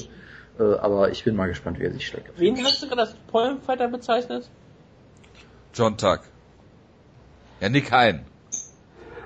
Ja, ich, deswegen frage ich ja, weißt du, wo John Tuck trainiert? Jonas. Lass mich raten. Lass mich raten. Hat, hat, er den, hat jemand den Vornamen Dominik? Ja! Dominic Tuck ist ein Alliance-Schüler. er wurde von Dominic Cruz bei Ultimate Fighter Season 15 äh, entdeckt, weil er gegen Alia Quinter damals verloren hat. Und wurde dann gesagt, ja, du kannst weiter mit uns trainieren, du kannst auch in, äh, oh Gott, bei dieser Rich Franklin Kang Lee Card, auf der mal sein Debüt feiern in der UFC, gegen Tikwan Zhang. Also das war großartig. Und seitdem ist er halt so ein Kämpfer, der immer wieder irgendwo in Asien antritt, logischerweise. Wie gesagt, gegen Bang hat er letztes Mal gekämpft. Bewusst Bang jetzt auch genannt. Aber ja, ich hoffe auch auf den großen deutschen Superstar Nick Hein. Ich hoffe, dass er danach eine Promo hält auf Deutsch für das deutsche Publikum, denn das ist sehr anwesend in Rotterdam. Die Niederländer sind sehr äh, mögen ihr, ihre Deutschen ähm, sehr sehr gerne und deswegen würde mich das auch sehr sehr freuen. Also ich sage Nick Hein hier holt sich eine wunderbare Decision über den Super Saiyan John Tuck. Warum hast du eigentlich dazu gesagt, Jonas, dass äh, John Tuck den Mongolian Wolf besiegt hat? Das äh, reißt zu viele Wunden für mich auf. also okay. Ja, er ist äh, BJJ Champion gewesen. Äh, deswegen denke ich mal, dass Nick Hein hier auch sein Judo dazu benutzen wird, um den Kampf stehen zu halten und den da halt auseinanderzuschrauben. Wer das vielleicht mit Lukas Zajewski gemacht hat, das war noch schon ein bisschen spektakulärer als sein letzter Kampf. Ich war, meine, hat er nicht nur den äh, Mongolian Wolf besiegt, er hat dessen Karriere beendet. Wie der Mongolian Wolf kämpft nicht mehr. Das war sein letzter Kampf, danach hat er seine Karriere beendet. Hat er die beendet Trainer. oder kämpft er seitdem nicht mehr? Ich glaube, er ist offiziell nur noch Trainer in seinem eigenen Camp. Und das Camp von ihm ist Black Tiger MA und ähm, Nick Heinz trainiert bei Tiger Muay Thai. Aha, ja. Ja. Das, da sagt's die Crowd äh, beim Jonas. Ich ja. stimme da vollkommen zu. Ich finde die Jan, Verhältnisse sehr geil. Jan Cabral gegen äh, Reza Madadi und da ist natürlich die Frage, Jonas, wo parkt Reza Madadi sein Auto heute? Das weiß ich nicht. Ich glaube aber, ich möchte auch zum Kampf nicht viel sagen. Ich glaube, Reza Maladi wird eine umstrittene Decision gewinnen. Man könnte es vielleicht so eine Robbery nennen. Und mehr möchte ich dazu nicht sagen. Um Gottes Willen. Der war gut, der gefällt mir. Um Gottes Willen. Oh, ich glaube, es, es, gibt, gut. es gibt nichts mehr zu sagen zu diesem Kampf. Äh, ja, Kuti Origuchi, äh, ehemaliger Team Schlagkraftkämpfer mit Title Shot ausgestattet, äh, war am Verliererende der spätesten äh, spätesten UFC-Finish aller Zeiten für immer, glaube ich. Ich glaube, es war eine Sekunde vor Ende, genau, eine Sekunde vor Ende des Kampfes in der fünften Runde. Ist zurückgekommen äh, gegen Chico Camus und wir, wir mögen Ujiri Gucci. Äh, man kann über ihn eigentlich das gleiche sagen wie über äh, Henry Sejudo. Der Kampf gegen Mighty Mouse ist eindeutig zu früh gekommen. Und äh, er hat Judas Lieblingskämpfer besiegt, Darren Montague. Er äh, ist alles, was Flyweight äh, beinhaltet und er kämpft jetzt hier vielleicht sogar die Zukunft gegen die Vergangenheit. Neil Theory, äh, der vielleicht beste Ire, wir haben es gerade ja schon gesagt, in der UFC aktuell. Ähm, ja, sah gegen Brad Pickett gar nicht so schlecht aus, ist aber auch eigentlich nur ein durchschnittlicher äh, Flyweight-Kämpfer. Ich möchte es hier kurz machen. Moriguchi gehört die Zukunft und der wird das hier auch ganz klar zeigen. Und Neil Theory hier äh, auseinanderschrauben und eine Decision gewinnen. Bevor Jonas loslegt, ja. möchte ich Ihnen eine Frage stellen, weil das ist das Einzige, was ich zu diesem Kampf sagen kann. Ist Neil Theory der beste irische Kämpfer, der nicht von John Kavanagh trainiert wird, außer Jake Matthews? Gut, dass du Jake Matthews nochmal angemerkt hast. Ich bin sicher, das wäre Jonas Antwort gewesen. Ich bin, ich bin sicher, ja, also, mir, mir fällt jetzt niemand anderes ein. Guck doch mal bei also, Topology, wer in Irland Nummer 1, 2, 3, 4, 5 ist. Es ist fast 11 Uhr, ich möchte jetzt langsam Schluss machen. Wie? Bei mir ist 10 vor 4. Wir haben auch Zeit. Also, also ich mache jetzt mal die Überleitung. Ich glaube, Neil Series ist deutlich durchaus besser, als sein Rekord es glauben lässt und als äh, vielleicht auch sein Name es glauben lässt, weil er hat zum Beispiel damals auch gegen, gegen Brad Pickett sehr gut gekämpft, um ein, um ein Beispiel zu nennen. Also es ist auch in der Niederlage. Von daher ist auf jeden Fall ein, ein, ein, ein richtiger Scrapper, guter Boxer, allgemein ein ziemlich guter Allrounder. Hat zuletzt per Guillotine gewonnen, was natürlich auch sehr schön ist. Und, äh, aber gegen Horiguchi hat er, glaube ich, wirklich keine Chance. Horiguchi ist wirklich die Zukunft. Er hat diesen wunderbaren Karate-Stil, dieses äh, rein und raus wieder, äh, sehr viel Knockout-Power fürs Flyweight auch, sehr, sehr schnell. Und auch, also da passt im Prinzip alles bei ihm. Ich wundere mich immer noch, dass er so gut werden konnte, obwohl er mit Kit Yamamoto trainiert, ausschließlich glaube ich immer noch, oder größtenteils zumindest. Ähm, aber äh, ich glaube, er hat, vielleicht hat er ja auch ein paar Mal bei AKA oder irgendwas hat er, glaube ich, gemacht. Ich bin mir nicht mehr ganz sicher, aber auf jeden Fall unfassbar schnell, sehr präzise mit seinem Striking. Äh, äh, wunderbare Kombinationen auch, schöne Kicks, äh, schöne, schöne Schläge. Also ich glaube, das wird hier ein, ein Showcase-Kampf für ihn sein. Ich weiß nicht, ob er ihn finishen kann, weil Nils ist, ist ein Veteran, er weiß, was er macht, er ist, er ist clever, er ist erfahren, er ist hart im Nehmen. Aber ich glaube, Horiguchi wird am Ende dann klar gewinnen, auf jeden Fall. Ich muss ja noch einen Tipp abgeben, weil das ist ja der Serientäterkampf. Ähm, ich tippe auf ähm, Horiguchi. Gut, jetzt. Dann haben wir noch Leon äh, Edwards gegen Jojo, du hast aber auch noch nicht gesagt, was du getippt hast, oder? Doch, gesagt, dass Horiguchi gewinnt. Ah, okay. Ähm, Leon Edwards gegen Dominic Waters, der Vollständigkeit halber. Ich habe nur einen Vorschlag für ein Nickname für Dominic Waters. Ich würde ihn Like nennen. Dominic Like Waters. Das ist ein super Gag von mir. Ähm, du möchtest ihn gerne gegen den anderen Don Jung Kim noch sehen? ja, auf jeden Fall. Auf jeden Fall. Also, also Er hat ja schon ich spektakulär glaube, ich glaube, wenn es diesen Nickname gibt, kriegt er große Probleme mit dem U- EA UFC Rosterkämpfer Bruce Lee. Das wird, das wird nicht gut an, das wird nicht gut ankommen. Ja, genau. Ähm, ja, dann äh, der Opener. Und das, das war auch der Kampf, der eigentlich mit Peter Sobotta stattfinden sollte. Genau, das sollte eigentlich, äh, genau, Peter Sobotas. Sobotta gegen Waters. Genau. Ähm, Opener ist Yuta Sasaki äh, gegen Willie Gates im Flyweight. Das ist natürlich äh, ein Kampf wie gemalt für den Jonas. Yuta Sasaki hat seinen letzten Kampf in Berlin gehabt äh, gegen Taylor Lapilus. Äh, man kennt die Geschichte von mir mit dem äh, französischen äh, Journalisten. Da möchte ich jetzt nicht großartig noch was zu sagen. Ich finde es nur interessant, dass äh, Sasaki ein Bantamweight-Kämpfer ist, der Short Notice einen Flyweight-Kampf annimmt. Das klingt hervorragend. Ähm, Er ist Ja, Japaner, ja. die hatten kein Gewicht. Und es gibt auch keine gibt auch, auch keine Gewichtsklassen da. Was ganz interessant sind, beide sind 1,78 Meter groß, glaube ich. Nee, 1,73 Meter ist äh, Willie Gates. Auf jeden Fall sind es beide sehr große äh, Flyweight-Kämpfer. Ähm, Willie Gates hat sechs Kinder, deshalb muss er immer kämpfen. Äh, ich sage, äh, er gewinnt auch. Und Ja, also eigentlich sollte- war das ja der Pelle Hude-Kampf gegen Willie Gates. Also es ist eigentlich durchaus ein ganz netter Kampf. Wir werden jetzt nicht groß drüber reden, weil äh, Ulka Sasaki ist so jemand, der kam mit relativ viel Hype als japanisches Talent in die UFC, also wurde er natürlich in beiden Kämpfen gefinisht, klar. Er hat so, den ersten halt, gewonnen, oder nicht? Äh, hat er Ja, das? Rolly Del Home hat er mal besiegt. Ah, ah, ah, ah, sein Debüt, stimmt, seine letzten beiden Kämpfe hat er verloren. So, genau, sorry. Äh, hab mich da, äh, hab dann den einen Kampf übersehen, aber sah halt nicht mehr so gut aus. Und ja, Willie Gates hat halt sehr viele Kinder, die er ernähren muss und sah gegen Darren Montague sehr gut aus. Deshalb wird er natürlich von Ulka Sasaki zerstört. Klare Sache. Auf jeden Fall. Ja, Jonas, äh, vielen Dank. Ich glaube, wir sind Ja, am Ende. immer gern. Ja, ich bin auf jeden Fall am Ende. Du bist am Ende? Wie viel Uhr haben wir denn jetzt Ja. bei Elf? Ja, Sieben Stunden. Fast, fast elf. Ja, fast, Fast elf. elf. Sieben Stunden. Genau. genau. Ich, ich werde mich natürlich sicherlich in Zukunft nochmal zurückmelden. Ich äh, habe vor, ich weiß nicht, vielleicht gehe ich in zwei Wochen zu Road FC, ich muss mal gucken. Ähm, Ist das das Openweight-Turnier mit äh, Hongmen Choi? nee, leid, leider nicht, das gucken die ja nur in China aus irgendeinem Grund. Ist das mit Begleitung jetzt? Äh, das, äh, nein. Die Begleitung ist, äh, Würdest du on air auch nicht zugeben? nein, die Begleitung ist äh, zu der Zeit in China.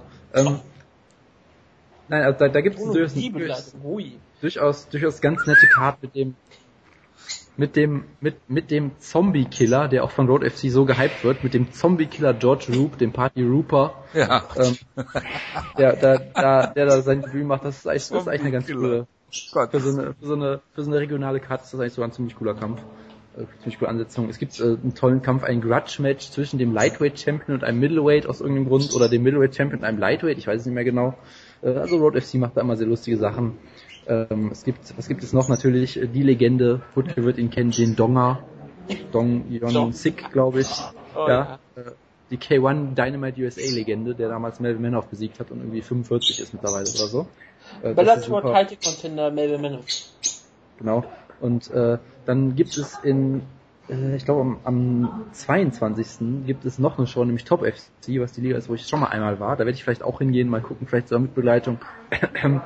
und äh, und äh, da gibt's jemanden, da kämpft jemand im Main Event, es ist eine tolle Show, es ist äh, Top FC gegen Kunlun Fights, was irgendwie so eine chinesische Liga ist oder so.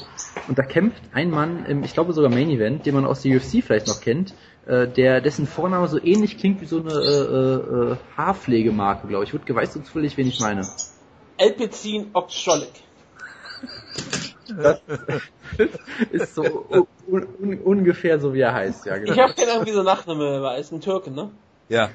Özgür. Da vorne ums Elpizin, das weiß ich noch. Alptekin, ja. Genau, also der kämpft hier auch bald in Seoul. Ich werde es mir vielleicht angucken. Ich, ich, Und ich bald nicht nur ein. Doping für die Haare, weil er kämpft in China oder, oder irgendwo. Irgendwo. nicht so. so ob es die ist. Ja, es ist ja auch, das Grenzen sind doch nur Schall und Rauch. Genau, also äh, wenn ich zu diesen Shows gehe, werde ich davon natürlich berichten. Ich kann auch berichten, äh, ich habe mir letzte Woche ein äh, äh, ein Korean Zombie Handtuch gekauft, das ist sehr schön. Er Ich hat dachte, einen du hast einen Schnurrbart. Korean Zombie Tattoo stechen lassen. Nein, es ist leider nur ein Handtuch. Er hat einen Don Fry Schnurrbart aus Gründen, die ich nicht ganz verstehe, aber es sieht großartig aus. Und äh, ja, das äh, kann ich jedem nur empfehlen, sich ein Korean Zombie Handtuch zu kaufen. Wenn ihr zufällig mal in Seoul seid, geht in Gangnam vorbei, geht dahin, kauft euch ein Handtuch. Auf jeden Fall. Gut. Gut. Jonas, vielen Dank Immer gerne. für das Immer gerne. Intermezzo. Ich wünsche euch allen einen guten Start in die Woche. Wir hören uns nächste Woche wieder mit Rotterdam und UFC 198. Bis dahin, macht's gut. Ciao, ciao. Ciao.